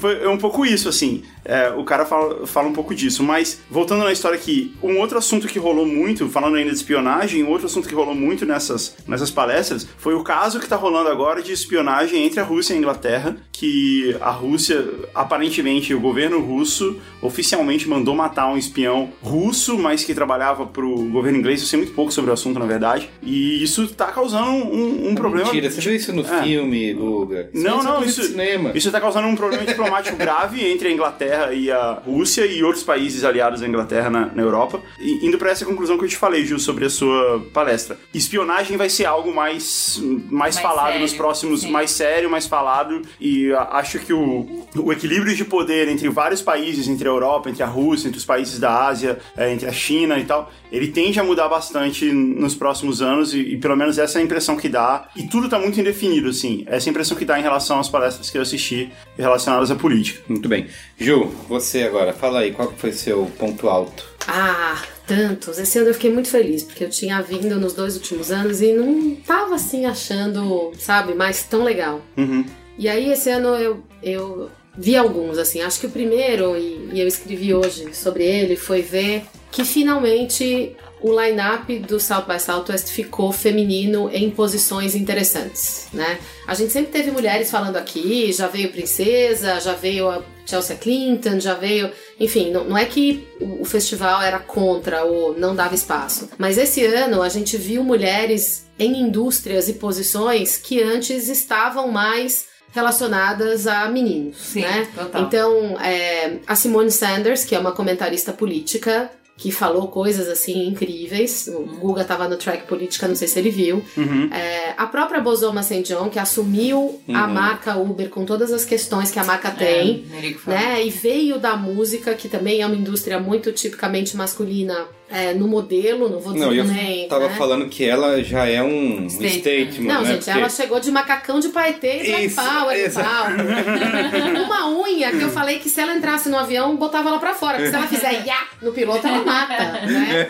A unha dela é uma garra É pontuda, verdade. assim. Parece uma estrela de Hollywood, né? É, então, parece é, mesmo uma executiva. Esther Perel falar, enfim, eu acho que tem, tem duas coisas aí que eu gostei muito de ver. Primeiro, obviamente, que a gente tá criando para as próximas gerações, Sim, né? total. Todos os painéis que eu fui, inclusive o da NASA, que aí é mais difícil ainda. Nossa, aquelas duas NASA, cientistas, gente, Tinha que uma mina.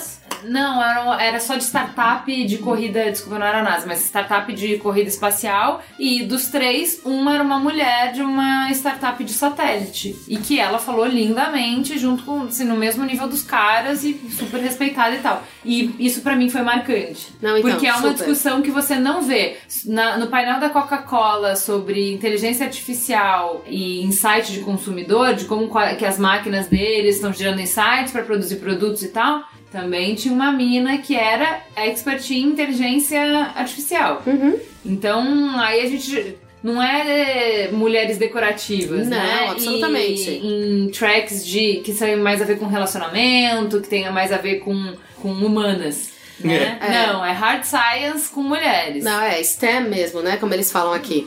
É. Eu, Pra mim, assim, primeiro, como eu falei, tem a alegria de ver que a gente agora tem porta-vozes nestas áreas também. Mas o que eu achei mais legal é ver que no discurso de algumas grandalhonas, eu vou chamar assim, como a Cristiana Mampur, a Esther Perel, a própria Bozoma St. John, como elas estão falando sobre a necessidade de, para que as mulheres encontrem o protagonismo, a igualdade e o espaço que elas procuram, é preciso que a gente traga os homens junto. Sim, né? total. Não no, porque hoje a gente vê muito essa discussão do espaço feminino em detrimento de um espaço masculino e não é disso que elas estão falando. Então, para mim, a parte mais interessante dessa conversa foi essa discussão sobre novos modelos masculinos e femininos. É. Então, esse para mim foi um dos grandes altos. O segundo foi uma experiência pessoal que eu tive. Me parece que já há algum tempo o SXSW faz algumas sessões menores com palestrantes importantes. E eles têm um critério de seleção para essas sessões que eu não tenho a mais remota ideia de qual é, mas esse ano, eu ganhei um convite. Ah, que legal. E eu fui para um papo que tinha outras 15 pessoas, talvez, na sala, com o Bruce Mal, que é um designer canadense, que é um cara que tem um trabalho muito interessante, um olhar de design para grandes problemas do mundo. Vou tentar resumir assim.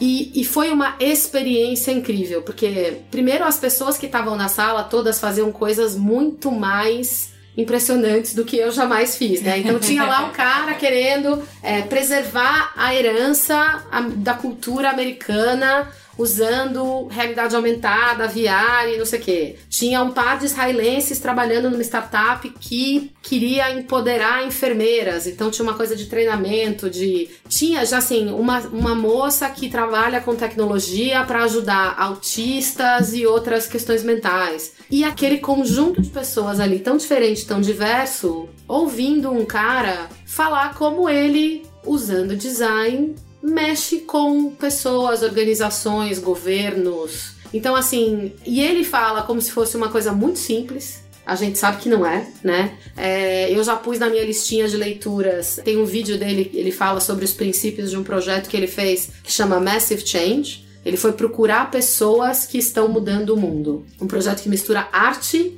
com ciência mesmo. Então, ver ele falar e a naturalidade com a qual ele fala também foi uma experiência, eu acho, muito, muito bacana. E acho que a última coisa foi entender que algumas coisas, e isso pra mim foi bom e foi mais ou menos, que algumas coisas não são mais o futuro, né? Como eu falei no começo, quando eu vim pra cá, o South by ele era muito a oposição, como falou o Guga, né? Ele tava muito olhando a oposição no sentido de ele tava olhando pra onde ninguém olhava. Ele tava fazendo contrapontos ao modelo de governo existente, ao modelo de economia existente, né? E, e isso era muito forte. Agora ele tá, e pra mim isso é uma questão de fase mesmo, de ciclo. Agora ele é o status quo, no sentido de que a É. tecnologia está aqui, né? O AI chegou, É isso já tem o bot, já tem. Então, E as É, corporações estão aqui. e as corporações estão aqui. Então, assim, ele virou a estrutura agora, né? Então, acho que tem uma coisa que é bacana de ver que o mundo caminhou. Isso é muito legal e que a gente tem de fato todas aquelas coisas prometidas pra gente há cinco anos atrás ou seis, quando eu vim pela primeira vez. Mas por outro lado, fica em mim um desejo de que ele volte a ser o lugar onde a gente vem pra ser quebrado, né? Concordo. Porque hoje a gente vem aqui e vê que, entre aspas, tudo que a gente tá fazendo tá certo. Uma afirmação, Isso. né? Né? É uma É. reafirmação.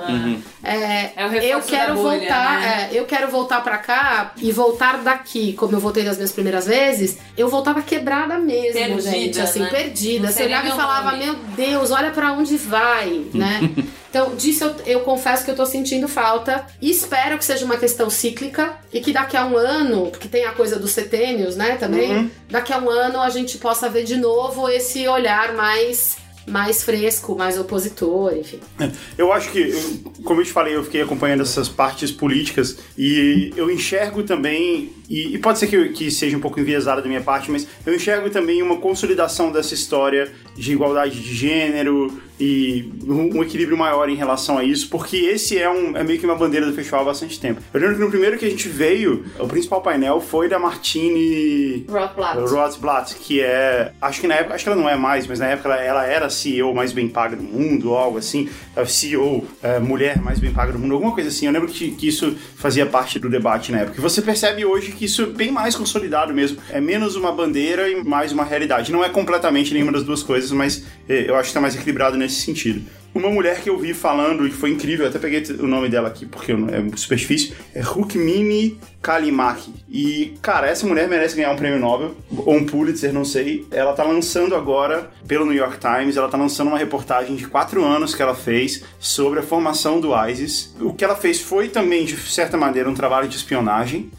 E ela, durante quatro anos, mais de quatro anos, ela foi pra Síria, foi pro Oriente Médio em geral, pra todos os países. Ela foi acompanhar esses lugares. Ela se envolveu no grupo de. Ela mostrou a tela dela, os grupos de Telegram que ela participa com as organizações terroristas, com os terroristas. E é impressionante, assim, é assustador. Tinha um monte de gente chorando na palestra dela, porque ela conta vários casos, etc. E, e ela conta o, o processo, entre outras coisas, e, e eu não vou poder, eu não vou nem conseguir chegar perto de resumir aqui a reportagem dela, é, mas ela conta, entre outras coisas, como ela enxergou e alertou e mostrou uma certa decadência da Al-Qaeda que levou à formação do ISIS. Ela fala assim: ah, todos os membros da Al-Qaeda sempre foram muito leais à Al-Qaeda, mas quando o ISIS começou a se formar, deu pra perceber na conversa com eles, nos grupos, etc., de que eles percebiam que ali tinha um negócio diferente e atraente pra eles e que faria- fazia sentido pra eles deixar a Al-Qaeda em nome daquilo ali que eles achavam melhor. O- Outra coisa que ela fala que ela considera assustadora, eu também,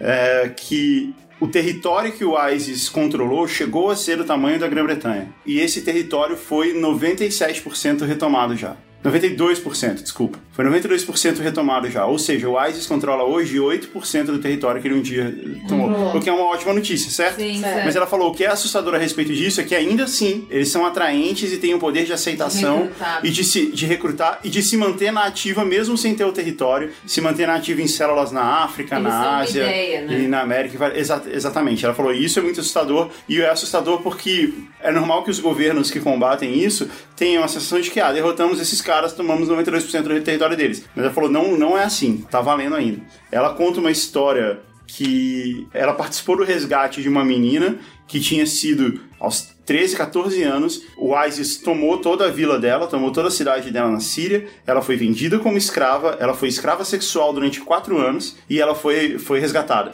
A família dela estava toda morta, e ela foi resgatada, e ela fala assim, e nisso, eu tô, eu tô resumindo demais aqui, mas isso, tá todo mundo chorando, tá todo mundo... Isso é um filme de terror e aconteceu de verdade. E, e ela fala que quando, quando eles finalmente conseguiram fazer ela falar, porque ela estava em estado de choque, ela conta que durante os quatro anos que ela era escrava, eh, escrava sexual do ISIS, as pessoas faziam ela acreditar que, olha, o ISIS tomou o mundo, o ISIS conquistou, não existe mais nada do que você conhecia. A sua realidade acabou, seus familiares estão mortos e não existe mais nada. O ISIS é o mundo agora. Essa é a sua vida agora e não tem mais pra onde você correr, você não tem pra onde fugir. A Handmaid's Tale Total. da vida real, né, gente? E aí, e aí, a parte legal dessa história é que, se é que a gente pode dizer isso, a parte legal dessa história é que ela tinha uma irmã de 10 anos que também foi capturada e vendida como escrava sexual e durante meses aquele grupo de espiões que estavam ali e de soldados que estavam ali no, no resgate dela conseguiram achar a irmã dela, que agora tinha 14 anos, e conseguiram resgatar ela também. E, e é o que eu falei, assim, nesse momento tava todo mundo chorando e, e ela falou assim, essa é a única boa notícia que eu tenho pra dar. O resto foi é realmente ruim. A reportagem dela do New York Times é nytimes.com barra califates. C-A-L-I-P-H-A-T-E. Califates, califato, né, em Uhum, inglês. sim. E ela vai lançar essa reportagem agora junto com The Daily, ela principalmente em podcast, mas também é, em vídeo e em textos e etc. É incrível o trabalho dela, incrível, assim, a gente ficou abismado com, com o que a gente viu ali. E foi como, como você falou, Ju, assim, num- numa sessão que parecia que não ia dar nada.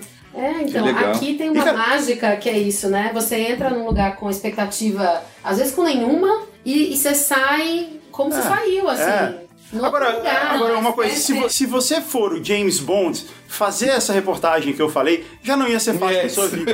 Agora, você é uma você mulher. sendo uma mulher, É. num lugar onde mulheres uh, São vendidas. são vendidas como escrava sexual, é, é- é realmente corajoso e é impressionante. A palestra da Esther Perel, eu perdi uma que eu queria ir, aí um amigo meu tava nessa fila, eu entrei nessa fila, não sabia nem quem ela era. Meu E Deus. foi que incrível. glória. Que É. glória. Não, foi incrível, entendeu? Então, assim, acho que. é- Conta aí essa, sobre Esther Perel. A Ju Essa também escreveu possibilidade sobre. de você ser surpreendido também, É eu parte acho da incrível, mágica né? É. Eu acho incrível. Então, a Esther Perel, ela é uma especialista, uma terapeuta de casais, que é a mais conhecida do mundo. Ela tem um TED, e até aí todo mundo tem um TED, certo? Só que o TED dela tem 18 milhões de views. Aí você começa a ver quem é a mulher, entendeu? Eh, e ela começou a falar sobre várias coisas interessantes sobre relacionamento. E como eu entrei na, na sessão meio de paraquedas, eu. O que, que isso tem a ver com a XSW, entendeu? Coisas interessantíssimas pra minha vida. E como eu tava nesse drive de ver coisas diferentes, eu tava achando ótimo.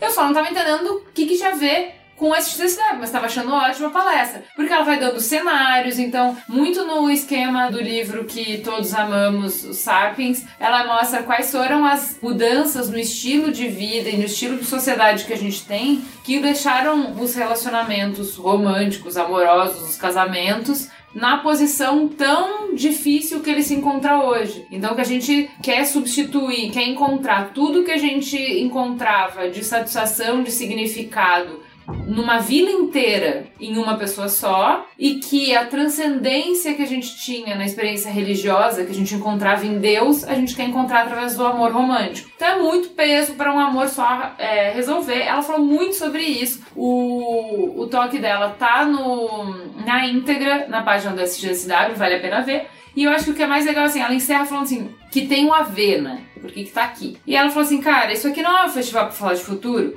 É, sim, senhora. Vocês falam de futuro de ciência, certo? Fala. Futuro da tecnologia? Fala. Futuro da saúde? Fala. Futuro do transporte? Fala. Futuro da cidade? Fala. Futuro da finança? Fala.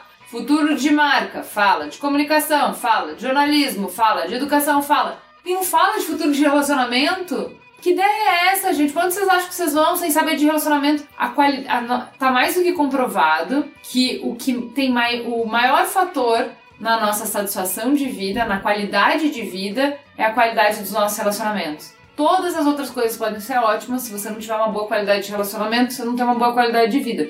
Então, de que maneira vocês acham que vocês estão construindo o futuro se vocês não pensam em relacionamento, no futuro do relacionamento? O mesmo apuro, a mesma técnica, a mesma dedicação que vocês têm para as outras disciplinas, para investigar as outras áreas da vida, o mesmo método científico que vocês aplicam para as outras áreas da vida, tem que aplicar para relacionamento, meramente porque é a coisa mais importante para a gente ter qualidade de vida. E aí você fica, uau!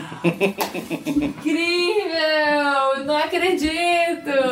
Mas ó, eu acho que tem uma coisa que você falou, Ju, que assim, pra mim, e depois, né, de vir algumas vezes, o mais legal do SXSW é que ele não tem regra. Então, às regra é não vezes, é, então às vezes você vê uma palestra no grid e fala assim, mas que Diabo. diabos isso está fazendo aqui? Vídeo, o jogo Né? do Guga, né? Teve um ano que veio, acho que foi ano passado que veio o cara do Headspace. Aliás, Monge. peraí, mas que diabos você está fazendo aqui é um ótimo nome de painel. né? É. É, então, assim, eu já vi passar aqui monge, eu já vi passar uma japinha incrível que queria Tinha- uma metodologia princesa, né? de arrumar armários, Ah, vida. Marie- Marie Kondo, Marie Kondo, Kondo. né? E aí você para e fala, mas o que que eu vou... Cara, você volta pra casa e você começa a fazer um método Kondo na sua vida, entendeu? Porque, de repente, você teve um estalo, que eu acho que muito de vir pra cá também é sobre você ter insights É, né? total. Sabe aquela coisa que você tá vendo um filme e de repente bate um negócio que você fala, meu Deus, como eu não enxerguei isso que eu tava fazendo errado antes? A gente faz isso o tempo todo aqui. É. E eu acho que quanto mais diverso, quanto mais. Pode falar porra louca? Porra Pode. louca é o seu line-up, mais você se diverte aqui, melhor. Eu vou você fazer um dia inspira. porra louca amanhã, hein? O que, que você fez? Você não falou? Quais Eu só fui, só vou no mainstream ali, Ballroom D, Star Wars. O Merigo vê- gosta de celebridades. É, É o Celebrity É, Track. a única celebridade que eu vi foi a Cristiana Lumpur. vi a É, Bozoma, vi a Bozoma St. vi John, Ah. vi a Melinda Gates, vi hoje o Ryan Johnson com o Mark Hamill.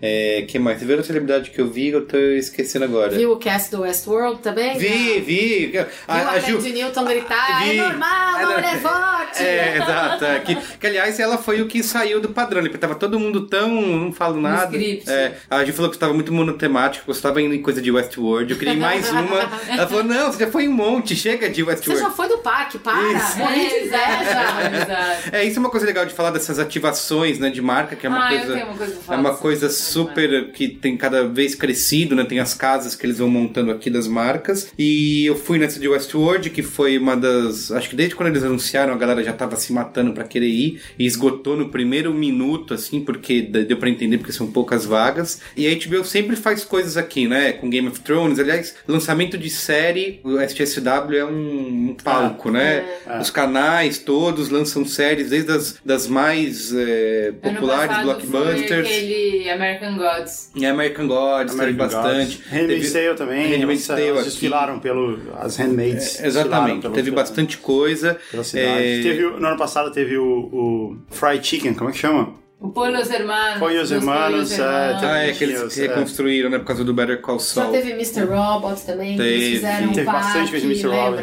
É, então eles Esse vão... ano teve, o, acho que o grande sucesso foi o Ready Player One, que É, o filme, novo né, do Spielberg. que também foi uma outra surpresa que Ah, apareceu aí. Mas que eles realmente se dedicaram, tipo, a gente vai lançar isso no São É, o filme, é, eles tinham um rumor de que teria uma exibição aqui, mas não confirmaram. Aí de um dia pro outro eles falaram que ia ter, que tem tudo a ver, né? E não só Com- te- teve, como teve o Spielberg Teve na Spielberg, sessão. é, eles então. usaram como. A XSW era a plataforma de lançamento do, do filme. E aí, esse ano foi Westworld, né? Porque é o ano que não tem Game of Thrones, então a HBO tá investindo em Westworld. Eles sempre estão presentes aqui com essas casas de Game of Thrones e séries, só que dessa vez, assim, eles realmente fizeram algo incrível, assim, eles superaram nessa. É, é só uma pena que seja tão limitada, porque é uma coisa afastada da cidade, que eles recriaram a, cidade de Sweetwater né, de, de Westworld. Então você chega, você tem um ponto de encontro num bar aqui em Austin. Você chega lá, alguém já te oferece um chapéu, você quer o preto ou o branco, já tem toda uma ambientação. E aí você entra num ônibus e aí vai, vai embora. Aí o cara dirige, sai de Austin, é, vai pro caminho de Georgetown. Eu não sei se é mesmo em Georgetown ou se é só no caminho. Aí você chega lá, tem a reconstrução de uma cidade de Velho Oeste, né? Como é na série. É, você como se estivesse chegando de trem e tem toda aquela ambientação que seria uma coisa até. Ah, escolher uma cidade de Velho Oeste, legal e tal, É, mas. é uma imersão na história. É, né? uma imersão na história. Mas o que é legal é que eles colocaram atores ali pra interpretar o. como se você estivesse na série, você só não podia matar ninguém, Ah. obviamente. É, mas é, eles estavam realmente sendo os robôs ali, né? Então, eles te davam pistas de. de entregavam cartas, né? Falavam, ah, vai até tal lugar, conversa com tal pessoa, um te dava uma moeda, e aí iam revelando pistas dessa segunda temporada através disso. Tinha até a brincadeira de quando morria alguém, vinha a equipe de Delos vestida de branco carregar esse robô, né, entre aspas, pra fora. É, então, e aí tinha lá as tavernas. A taverna era incrível, eu fiquei com vontade de ficar lá a noite toda só assistindo aquele negócio acontecer, né? É, então, assim, não é à toa que foi limitado, porque eles não, não tinham como levar muita gente pra lá e que também durou poucos dias, né? Acabou, acho que ontem foi o último dia, mas foi uma experiência incrível. Pelo que eu vi dessas ativações, foi a que foi mais comentada, mais desejada, que rendeu mais matérias aí, mais cobertura na mídia. Teve também no, o Jonathan Nolan e a Lisa Joy, que são os criadores da série, falando sobre a série. Não saíram muito do, do papinho de sempre, não quiseram revelar nada. O que foi legal é, nesse painel deles, eles mostraram um clipe da segunda temporada que ainda não foi liberado para HBO, que é super legal porque mostra o mundo samurai, né, que, tá, que é o que está sendo prometido. Todo mundo ficou maluco com esse trailer. Eu que tava na hora fazendo uma live filmando o telão, mas o, o Jonathan Nolan pediu para não compartilhar e eu tava, bom, vamos lá, não vou. e aí a Tandy Newton também, que era que ela dominou o negócio, né? Primeiro com essa pergunta aí do, do moderador, que eu achei bem ruinzinho, perguntando como que ela se sentia interpretando uma mulher forte pra outra, lá pra Rachel Evanwood. E a Tandy Newton grita no microfone, normal, nós nos sentimos normais. Mas foi bom.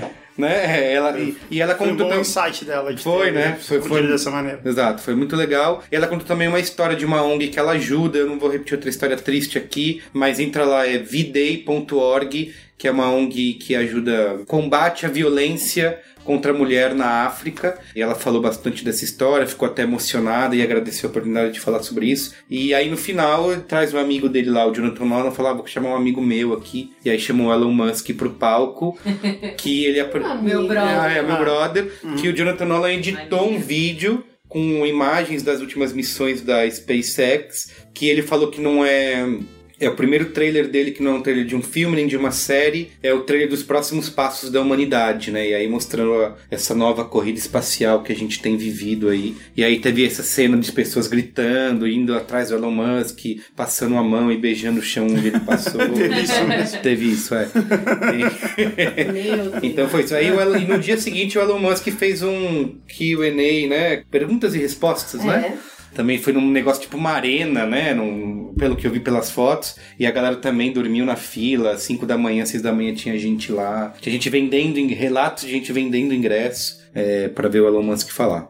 E eu tentei ver pelo, pelo canal filmado, confesso que eu assisti cinco minutos e desisti. É, eu vi gente reclamando, falando que foi Porque. fazendo um amigo meu piadinha. falou que era o Tony Stark. É, Ah, assim, eh, Tony Stark, assim, gente, não quero ser injusta com o homem, né? Mas, é, afinal de contas, ele é um prodígio. Mas, eu não sei, eu achei que ele, ele não é um bom speaker. não sabe? é, não é, Né? é ele, é um- ele parece ser muito tímido, muito Uhum. reservado. E, Ele tava tremendo quando ele subiu no É, palco ali, então. ele tava com a voz tremendo, assim. e aí eu de- vi o entrevistador fazer duas perguntas pra ele. Tá lá no canal do YouTube do South by Southwest, quem quiser pode ir lá ver. É, e eu, eu vi 10 minutos e falei, nossa, tá muito devagar. E, e assim, quem vem pra cá sabe, quando a gente chega no quarto dia, a gente começa a ficar cansado. É, né? isso. Começa, Começa, a dar vai, vai. costas, começa a dar sono.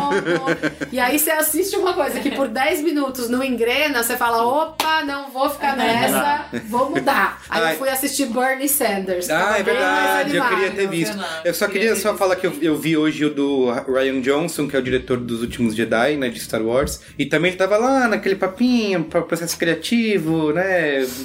O papel, da, o trabalho da minha vida, nananana.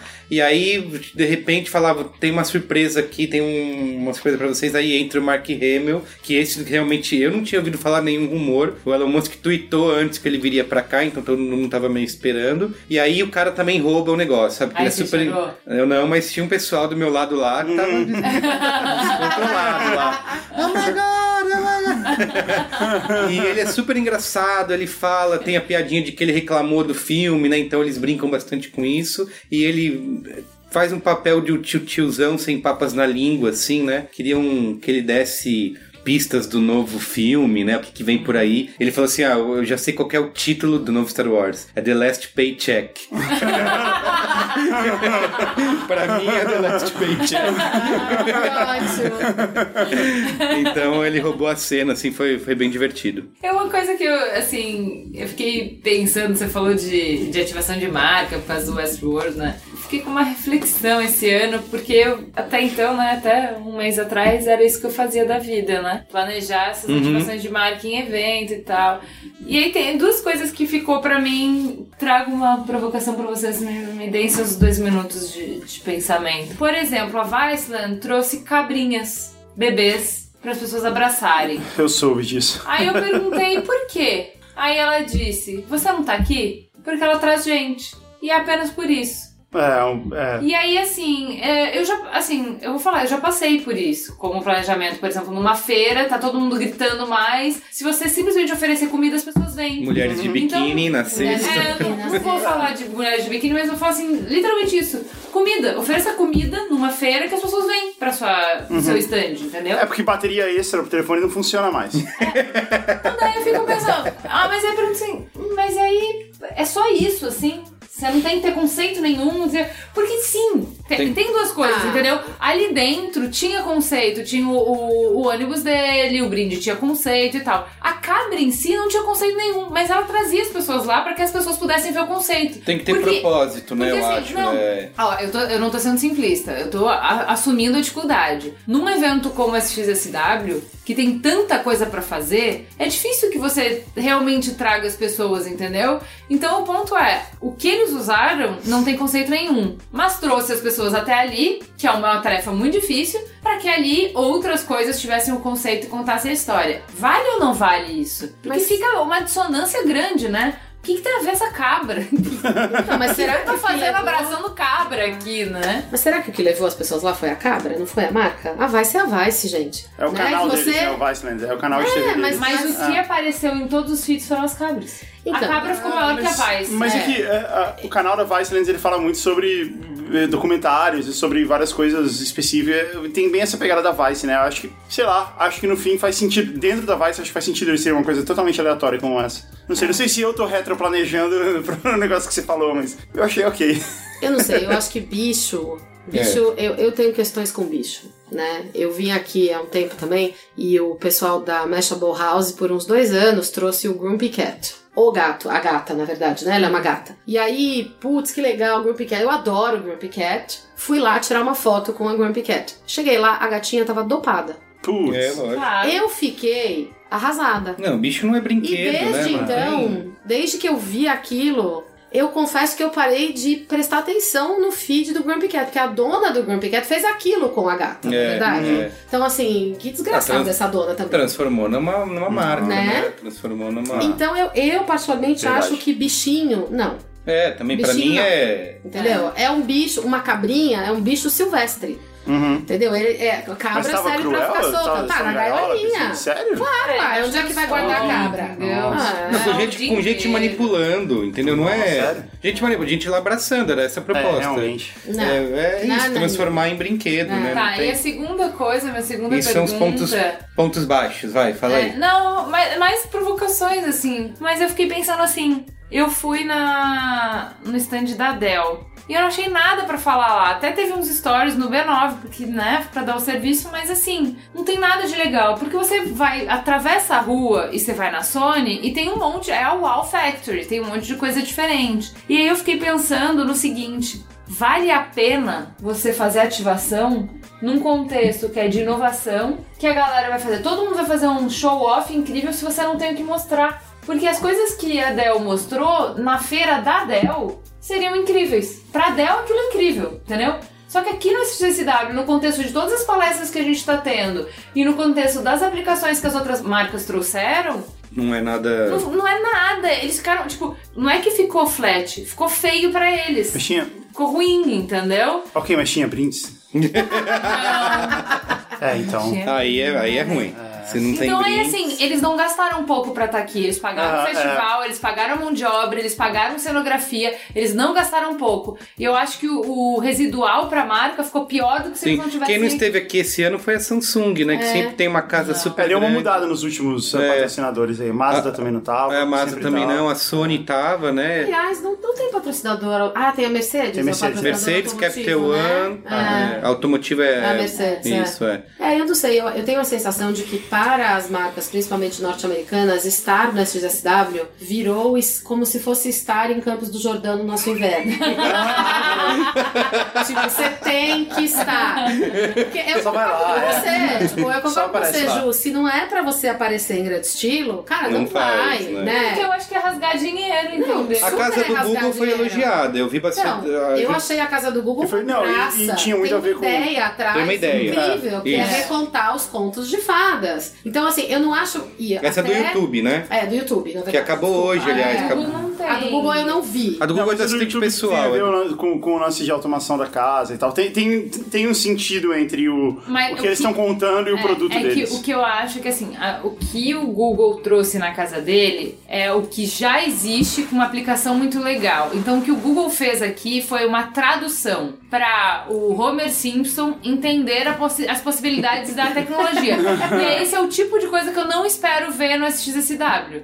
E que a gente viu bem mais. Esse ano, as casas das marcas estão mais com aplicação, que é isso que a Ju falou, o how to, do que com um groundbreaking technology. Não é com o futuro do futuro. Por exemplo, Adobe ano passado, o, o keynote que eles fizeram, e a. Qual era aquele que a gente foi, que era no Ballroom? Era Intel, HP, que era uma mulher que falava, chamava vários parceiros pra falar. Ah, não- acho que não era uma empresa. Não era, era Intel. Intel. Intel, talvez. Né? né? Intel. Que também ela trouxe um monte de coisa que você fala, uau, a inteligência artificial já tá curando câncer, ela já tá fazendo. Uhum. Eram muitas coisas que era de explodir a cabeça. Eu acho que agora tá mais num traduzir a tecnologia de uma maneira que você entenda do que mostrar uma tecnologia incrível. Mas a do Google tava impecável no storytelling. Impecável. Do início ao fim era bonitinho, era rica, cheia de brinde, dava almoço, dava margarita. da- Não, Já ganhou. Já ganhou. é assim, não tem como. Lá. Não tem como você, tipo, você não, não fez mal pra marca, entendeu? Pra mim a da Dell fez mal pra É, então, marca. mas eu acho que esse é o lance, né? Assim, se você vem, vem pra ficar bem, né? É. Não vem só pra vir. Porque É. eu acho que mesmo quando você tem uma, uma aplicação, como você falou, você pode fazer uma aplicação digna, uma aplicação que encanta. Por exemplo, o Google fez cabininhas no Fairmont que tem lá, É, procure, o- reserve, encontre, sei lá. São cabininhas telefônicas. É, é, é uma coisa absolutamente simples de pensar. Mas tem o seu encantamento, entendeu? Então, mas a, Não fica feio Você pra entrou marca. nas cabininhas? Entrei numa. Então, eu fiz o stories no B9 de todas essas cabines. É um ótimo exemplo do que aconteceu na casa. A tecnologia que tá ali dentro, nenhuma delas é incrível. Não. Só que a história tá tão bem contadinha, é visualmente bonito, o acabamento é bom, a experiência é boa, fez uma conexão com a marca, tá bom, tá ótimo. Acho que as ativações do Google estão ótimas. Elas não são incríveis, elas não são inspiradoras, mas estão fazendo bem pra marca. Isso, que é o que eu acho que a Dell não, não rolou. Vamos. Qual é a boa? Qual é a boa?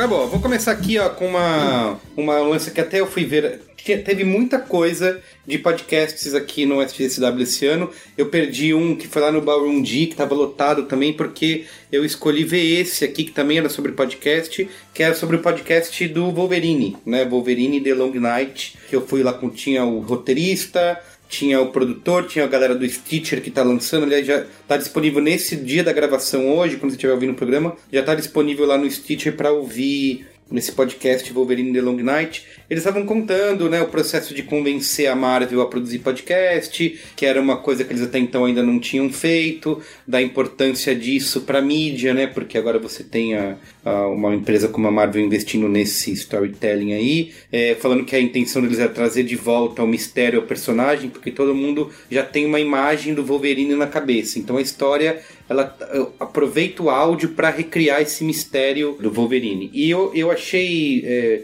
é bem curioso eles falando do processo de produção. Não são pessoas falando. Aliás, o cara que faz Wolverine é o Richard Armitage, que é o que fez é o, um dos anões do Hobbit. Ah, é mesmo. É, e ele. Um dos anões não, ele é o Thorin do Hobbit. E eles não são atores falando em frente pro microfone no estúdio. Eles pegam numa, sei lá, a cena acontece numa casa, num chalé, num campo. Eles põem um microfone no meio da. um microfone ambissônico 3D no meio dessa casa e os atores interpretam ao redor do microfone, né? Eles estão com iPads com texto, pelo menos isso, né? Tem essa possibilidade. Mas eles estão realmente interpretando, falando um de frente pro outro, e esse microfone 3D vai capturando esse som. Depois disso vai para pós-produção. Eles têm, sei lá, centenas de camadas de design de áudio para ajudar a recriar essa cena. Eles até falaram o microfone é um Sennheiser Ambio, o nome do, do microfone. Demais. Demais? É demais. Então, e aí eles falaram desse- dessa produção e de, e de como eles trabalharam isso para criar essa, essa atmosfera, né? Então acho que vale. A gente até já, já tinha publicado o trailer no B9, mas já saiu essa semana. A temporada toda vai ser paga, é um conteúdo premium do Stitcher. Então, quem quiser ouvir tudo precisa usar e tá afiado aí no inglês também. Mas eu acho que é um bom produto para É indústria demais, sim. É, pro é mercado de incrível. podcast, né? Você tem a Marvel investindo nesse tipo de audiodrama A gente que é fã de podcasts e creator de podcasts. Creators. É, faz toda a diferença e, e é legal, a história, a história é realmente boa. Exatamente. The Wolverine The Long Night. Procurei. Vou falar o meu então. Já faz dois ou três anos que no meio do South by Southwest tem o track de comédia. Ah, que é demais e é a melhor parte. No fim das contas, é a é melhor. a melhor parte. Eu sempre vou e de vez em quando tem uns comediantes é, conhecidos e tal. Mas eu acho que eu vi. De vez em quando esse- você dorme, né? Tem um Power Nap. Eu, eu vou contar no Power Nap, mas é, eu, eu tava assistindo um que eram, eram sei lá, foi em mais ou menos duas horas, tiveram três comediantes, e no meio teve um que foi meio chato. E eu tava com muito sono, porque eu tinha dormido e tava acordado muito cedo. E aí, cara, eu encostei, eu, eu apoiei a testa assim no meu punho, sabe? Sabe o pensador? pensador de rodando assim, eu tava naquela posição. E eu não tenho certeza se eu realmente dormi, cara. Eu acho que eu dormi. Eu acho que eu, que eu mantive algum nível de consciência ainda, mas foi incrível, cara. Não deve- eu não deve ter passado cinco minutos e eu acordei. Uhul! Eu acordei, tipo, novo! Isso nunca tinha acontecido comigo. Eu já vi acontecer com amigos meus. De, não, eu dei uma dormida aqui, agora eu tô, tô ok. E pra mim, não, isso não acontece, tem que dormir 12 horas. E não, cara, foi isso, eu resetei. Foi, foi, foi mágico aquilo que aconteceu comigo, né, no meio daqui. Você nunca vai conseguir repetir essa. Esse Eu consegui. Não, putz, eu queria muito ter dormido de novo desse jeito, cara. Mas não era desse que eu ia falar. Foi um outro show de comédia que eu fui, que são com os seguintes comediantes, e eles são os meus quase leses as boas dessa semana: Monroe Martin, Nick Toon e Sean Patton. Você vai escrever aí, né? Pra gente ter que ficar soletrando os nomes em inglês. Cara, esses caras são bons demais. Eles têm uns especiais na Netflix Foi um já. show único, esses três juntos? Foram eles três juntos, foi uma sessão, foi um de cada vez. E foi engraçado demais, cara. Eu não vou nem tentar dar spoiler das piadas aqui, só vou dizer isso. É um stand-up, do jeito que se acostuma. O Monroe Martin, ele foi meio, meio desconfortável. Porque ele ficou falando toda a vida desgraçada dele, que, tipo, o pai dele abandonou ele, a mãe dele era bêbada, e ele foi morar num, num orfanato. E aí ele ficou falando essas coisas como se fosse engraçado. E eu fiquei meio assim, tipo, tá meio ruim ficar aqui, né? Eu não quero rir dessas coisas. E o cara falou assim: é, a minha mãe era terrível. A minha mãe abandonou a gente. Por causa dela, meu pai abandonou a gente. E a gente, caramba, cara, não é pra gente rir disso daí. E ele achando. Mas as pessoas estavam rindo. Enfim, o cara é realmente engraçado. Tá. De- Uma vez que você supera isso. Tá bom. E o Nick Toon, cara, o Nick Toon e o Sean Patton, eles são demais. É um pouco diferente, assim, diferente no sentido de é, é um estilo menos escrachado do que o stand-up que andou fazendo muito sucesso ultimamente, tipo o Louis C.K. e tal. Não, não vai tanto pra esse lado, sabe? Mas eles são muito engraçados, eles são demais, eles têm especiais da Netflix. Segundo eles falaram lá, eu não fui lá na Netflix ainda pra ver se realmente tem. Então essa é a minha dica, procura o stand-up deles aí. Que o Carlos Merigo vai escrever aí no post do, pra você não ter que entender a minha pronúncia do nome dos caras. Boa sim. E eu tenho um qual é a boa que eu tô guardando aqui há meses, porque faz meses que eu não participo do Braincast. Verdade. E foi a coisa mais legal que eu assisti na televisão no ano passado. E agora tá disponível na Netflix do Brasil, que se chama Zumbo Just Desserts. Como que é? Zumbo. Zumbo é o nome do cara. O cara se chama Zumbo. Tipo Dumbo, só que com Z. Zumbo. Tá. E Just Desserts, apenas sobremesas. É um reality show, é uma competição, tipo Masterchef. É uma competição de sobremesas australiana. Teve uma temporada só, de 12 episódios. E é maravilhoso, cara. Eu, eu não, não consigo nem explicar o quanto. Você tem que chegar lá e ele, e ele dá um desafio. Olha, vocês têm que fazer uma, uma sobremesa. Tudo é extremamente colorido. E ele fala: você tem que fazer uma sobremesa para crianças, para as crianças adorarem. E aí os caras fazem umas esculturas inacreditáveis de sobremesa. A Ju já tá anotando ali, E ela aí, as, agora mesmo. e aí as pessoas que perdem o desafio, o primeiro desafio, elas vão para um desafio final, onde eles têm que recriar uma sobremesa do Zumbo. O Zumbo é o maior chefe de sobremesas da Austrália. A Austrália é como se fosse um planeta diferente, né? É um, é um, é um lugar É um distante. portal, né? É um lugar distante, exótico, e eles, e eles cumprem esse papel nessa série com bastante talento, Maestria. com bastante competência. É, demais. Zumbo Just Desserts. E eu tava querendo muito que isso lançasse na Netflix no Brasil pra poder comentar com alguém. Porque ninguém, além da Patrícia e do Eric, minha esposa e meu filho, só, a gente assistiu, a gente assistiu duas vezes já. De tão legal. e a gente ficou, alguém precisa ver isso com a gente pra gente poder comentar, porque é, muito, é maravilhoso, cara. É maravilhoso. Observem os sapatos do, do Zumbo, que eles usam os sapatos do- iguais aos meus. Tá bom. É isso. É eu ia isso. falar de filmes pra ver no avião, mas eu não vi nenhum filme no avião aqui, então eu não tenho. Será que alguém tem? Eu tenho. Ah! Nossa, que natural que saiu isso, hein? Foi ótimo. Foi excelente. Eu tenho um filme pra ver no avião, eu achei, assim, como a gente acabou de fazer a maratona do Oscar, aí eu já tinha visto os, os grandes lançamentos É. da Delta, eu já tinha assistido. Os grandes lançamentos. Mas é porque seria incrível. Em qualquer outra situação, Hum. você vê os filmes do Oscar são os mais desejados. Então seria incrível, eu teria adorado, só que eu já tinha visto. Então eu tava meio sem ambiente lá na Delta. E aí eu fui procurando nos filmes B Do Adam Sandler. e eu achei um filme que é totalmente a, a regra do filmes pra ver no avião. Que não faz diferença se você dormir na metade, acordar no meio. Pode, bem. pode fazer um power nap É, tranquilamente. tranquilo. Mas assim, se você dormir em qualquer parte do filme, você não vai assistir de novo pra terminar de ver. Você viu, tá bom. Você não viu, tá bom também. É, Tô com medo. um filme pra ser engraçadinho, mas sem muita, muito compromisso. E é um filme dois ainda, eu não vi o um. Então, que Você viu só o dois? Isso é ótimo. Isso é uma boa regra de filme pra ver no avião. Você pode ver só o dois. Filme pra ver no avião. Faz a menor falta. Isso. Teve uma vez que, toda vez que eu ia viajar de avião, tinha lá o filme. Como é que chama aquele da- da- das meninas que cantam a capela? ah, eu vi da outra Pitch vez, Pitch Perfect. Perfect. Pitch Amei, Perfect. Tinha amei. sempre Pitch Perfect 2. E eu, Amei. putz, eu- esse filme tá com cara de ser perfeito pra ver no avião.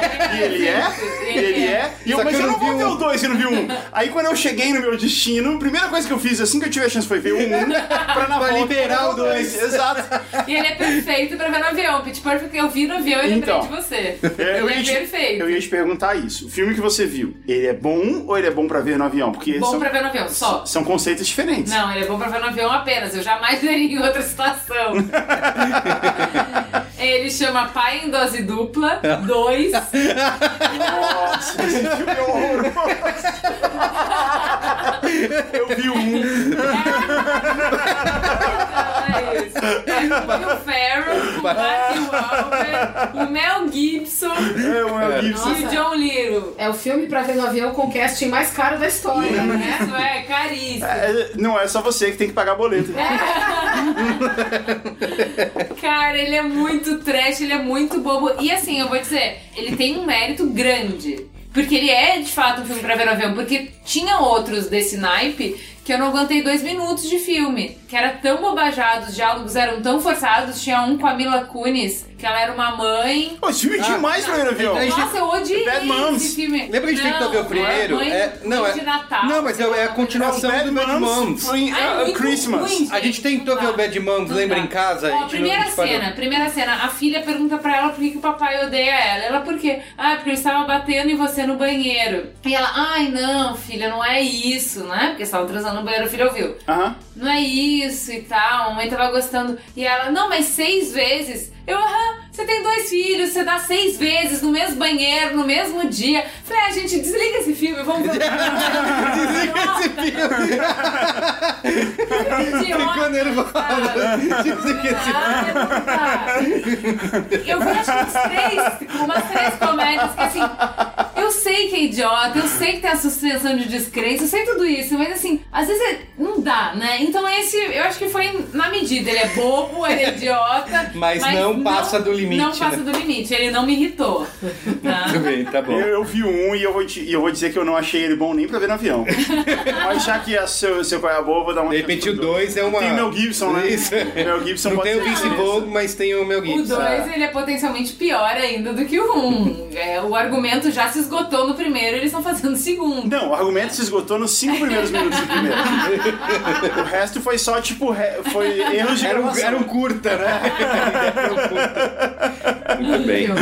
É, mas assim, a gente tá numa pegada, a gente acabou de assistir Toro Ferdinando, que eu adorei e tal, por conta dessa. Olha aqui, olha amarrando, ó, amarrando Olha os aí, conceitos. olha aí. Por conta do que a gente estava falando de ter que rediscutir masculinidade para que a gente possa ter uma presença, uma não existe feminismo sem uma discussão de masculinidade. E esse filme é uma, é uma palhaçada, é todo ridículo e tal, mas ele fala justamente sobre isso. Sobre existir um outro jeito de ser homem que não seja territorialista, que não seja machista, que não seja possessivo, que seja um homem que não vai ficar criando briga porque a mulher dele tá casada com outro homem, porque os filhos dele gostam também de outro homem, enfim. Encontrar outra maneira de masculinidade que fale sobre afeto, que fale sobre sentimento, que não resolva conflito na porrada. Esse filme faz um monte de piada em cima disso, mas no final é sobre isso que ele tá falando. Então eu gostei. Muito bem. Muito bem. É, Gil Nascimento, encerra aí com chave de ouro. O meu não é um filme pra ver no avião. é, é um filme que eu vi aqui ontem. Como eu falei, eu nunca tinha. É, ah, saindo nos filmes, é verdade. É. Aliás, a gente tá. A Ju tinha um filme pra ir agora, mas o Braincast acabou Foi, de. foi melhor do que. né? Me- Desculpa, me- Ju. Imagina, imagina, gente. É, então, ontem eu vi um filme independente, incrível, que foi lançado em Sundance, chama Blind Spotting. É, ainda, não sei se ele já está disponível é, super no Brasil, mas é um filme lindíssimo, extremamente sensível sobre a gentrificação da Califórnia, de Oakland mais precisamente. E, e a história de dois caras, um cara que sai da cadeia, enfim. E é um filme que me, ele é uma dramédia, né? Tem drama, mas tem você dá bastante risada. E toda vez que o caldo engrossa, porque ele fala mesmo sobre dificuldades e tal, eles começam a fazer rap. Então é muito divertido. Eles conseguiram pegar um assunto muito pesado e fazer muito leve. Então acho que a primeira boa é essa. E a segunda boa é um dos livros da Esther Perel, que a gente viu falar aqui É verdade. que eu não li, mas como diz o Silvio Santos, deve ser muito bom, né? É, que tem um título no português, é, Sexo no Cativeiro. Olha que beleza Olha do só. título. É um livro dela. Sobre sexo no casamento. Exatamente, sobre Que como. é seis vezes no banheiro depois de dez anos Isso, juntos. com dois filhos, não é Com isso? dois filhos, Pronto. isso aí. É bem assim.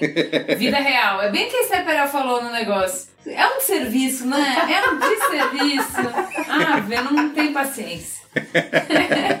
É, muito bem. É isso? É isso. Eu queria só aproveitar que você falou de filme. Eu também assisti um filme aqui ontem. Eu assisti o documentário Nossa Chape, que é sobre a, sobre o o acidente da Chapecoense, dirigido pelo, por dois americanos, o Jeff Zimbalist e o Michael Zimbalist. É, ele é uma produção da Fox Sports. A Fox Sports encomendou para porque eles já tinham uma. Eles já tinham feito alguns filmes de esportes antes, já tinham feito um filme sobre a história do Pelé, e a Fox Sports já convidou eles para contar essa história da Chapecoense. Achei muito legal, muito bom o filme, assim, espera, ah, tava com uma preocupação, um receio dele ser uma coisa muito, né, espezinhando em cima do acidente, mas ele passa até de uma maneira rápida para contar o, a história da Chapecoense antes, de, que eles, de como era um time que era sensação naquele ano, porque veio da quarta divisão e foi subindo, e aí mostra que aconteceu o acidente, e aí eles partem para mostrar o pós disso, né, a reconstrução do time, dos sobreviventes, de como que eles ficaram depois. Ele não se esquiva de, de contar é, coisas polêmicas, como as esposas processando o time porque não tinham recebido indenizações e tal. Ele não se esquiva de mostrar também é, brigas internas entre eles depois disso. Então eu achei um documentário bem Honesto. honesto, exatamente sobre essa história. Eu sinto um pouquinho de falta só. Ele, ele até faz isso, tá? No final, ele fala bastante da relação que se criou entre é, a Chapecoense e o time da Colômbia, o Atlético Nacional, de como a cidade lá de Medellín abraçou o time. Eles, eu acho que faltou. Eles falam disso, mas acho que faltou um pouquinho mais, assim, porque quem tá no Brasil. A, a percepção que eu tive é de que os caras ficaram devastados, tanto quanto os brasileiros, Sim, é, em relação a essa tragédia. É, acho que falta um pouquinho, mostrar um pouco mais de como foi essa comoção também lá. A gente viu cenas incríveis, né, de, Foi. de homenagens que eles fizeram e eles não mostram essas cenas. Eles mostram depois quando a Chapecoense vai de novo jogar em Medellín lá, é, eles mostram toda a recepção, de como foi, eles visitam o lugar do acidente de novo, de como os colombianos realmente ajudaram ali. É, mas algumas dessas imagens que para mim foram bem icônicas na época, né, do estádio do Atlético Nacional lá lotado e tal. Acho que faltou ter um pouco mostrar essas cenas no documentário, mas é bem honesto assim, né, de contar como que as pessoas passaram por essa tragédia, sobreviveram a ela e vão continuar é, suas vidas daqui em diante. Assim. Então, ainda foi exibido pela primeira vez aqui no SXSW, foram duas exibições, ele está concorrendo na mostra competitiva. Vamos ver como que ele vai ficar e no final tinha que dar notinha e tal. É, e- Ah, isso perfeitamente. é, que eles depois vão ver quem que vai ganhar. Não sei quando vai ser no Brasil, provavelmente. Não sei se. é, Não é um filme para ser exibido em cinema, eu acho. Aqui eles tentam ter distribuição, mas ele já tem a Fox Sports por trás. Provavelmente vai ser exibido na TV, né, daqui a um tempo. Enfim, fica a dica aí, nossa chape. Tá bom? É isso, gente. É isso. É isso. Obrigado, Adeus. hein? Valeu. vem. Valeu. Valeu. Tchau.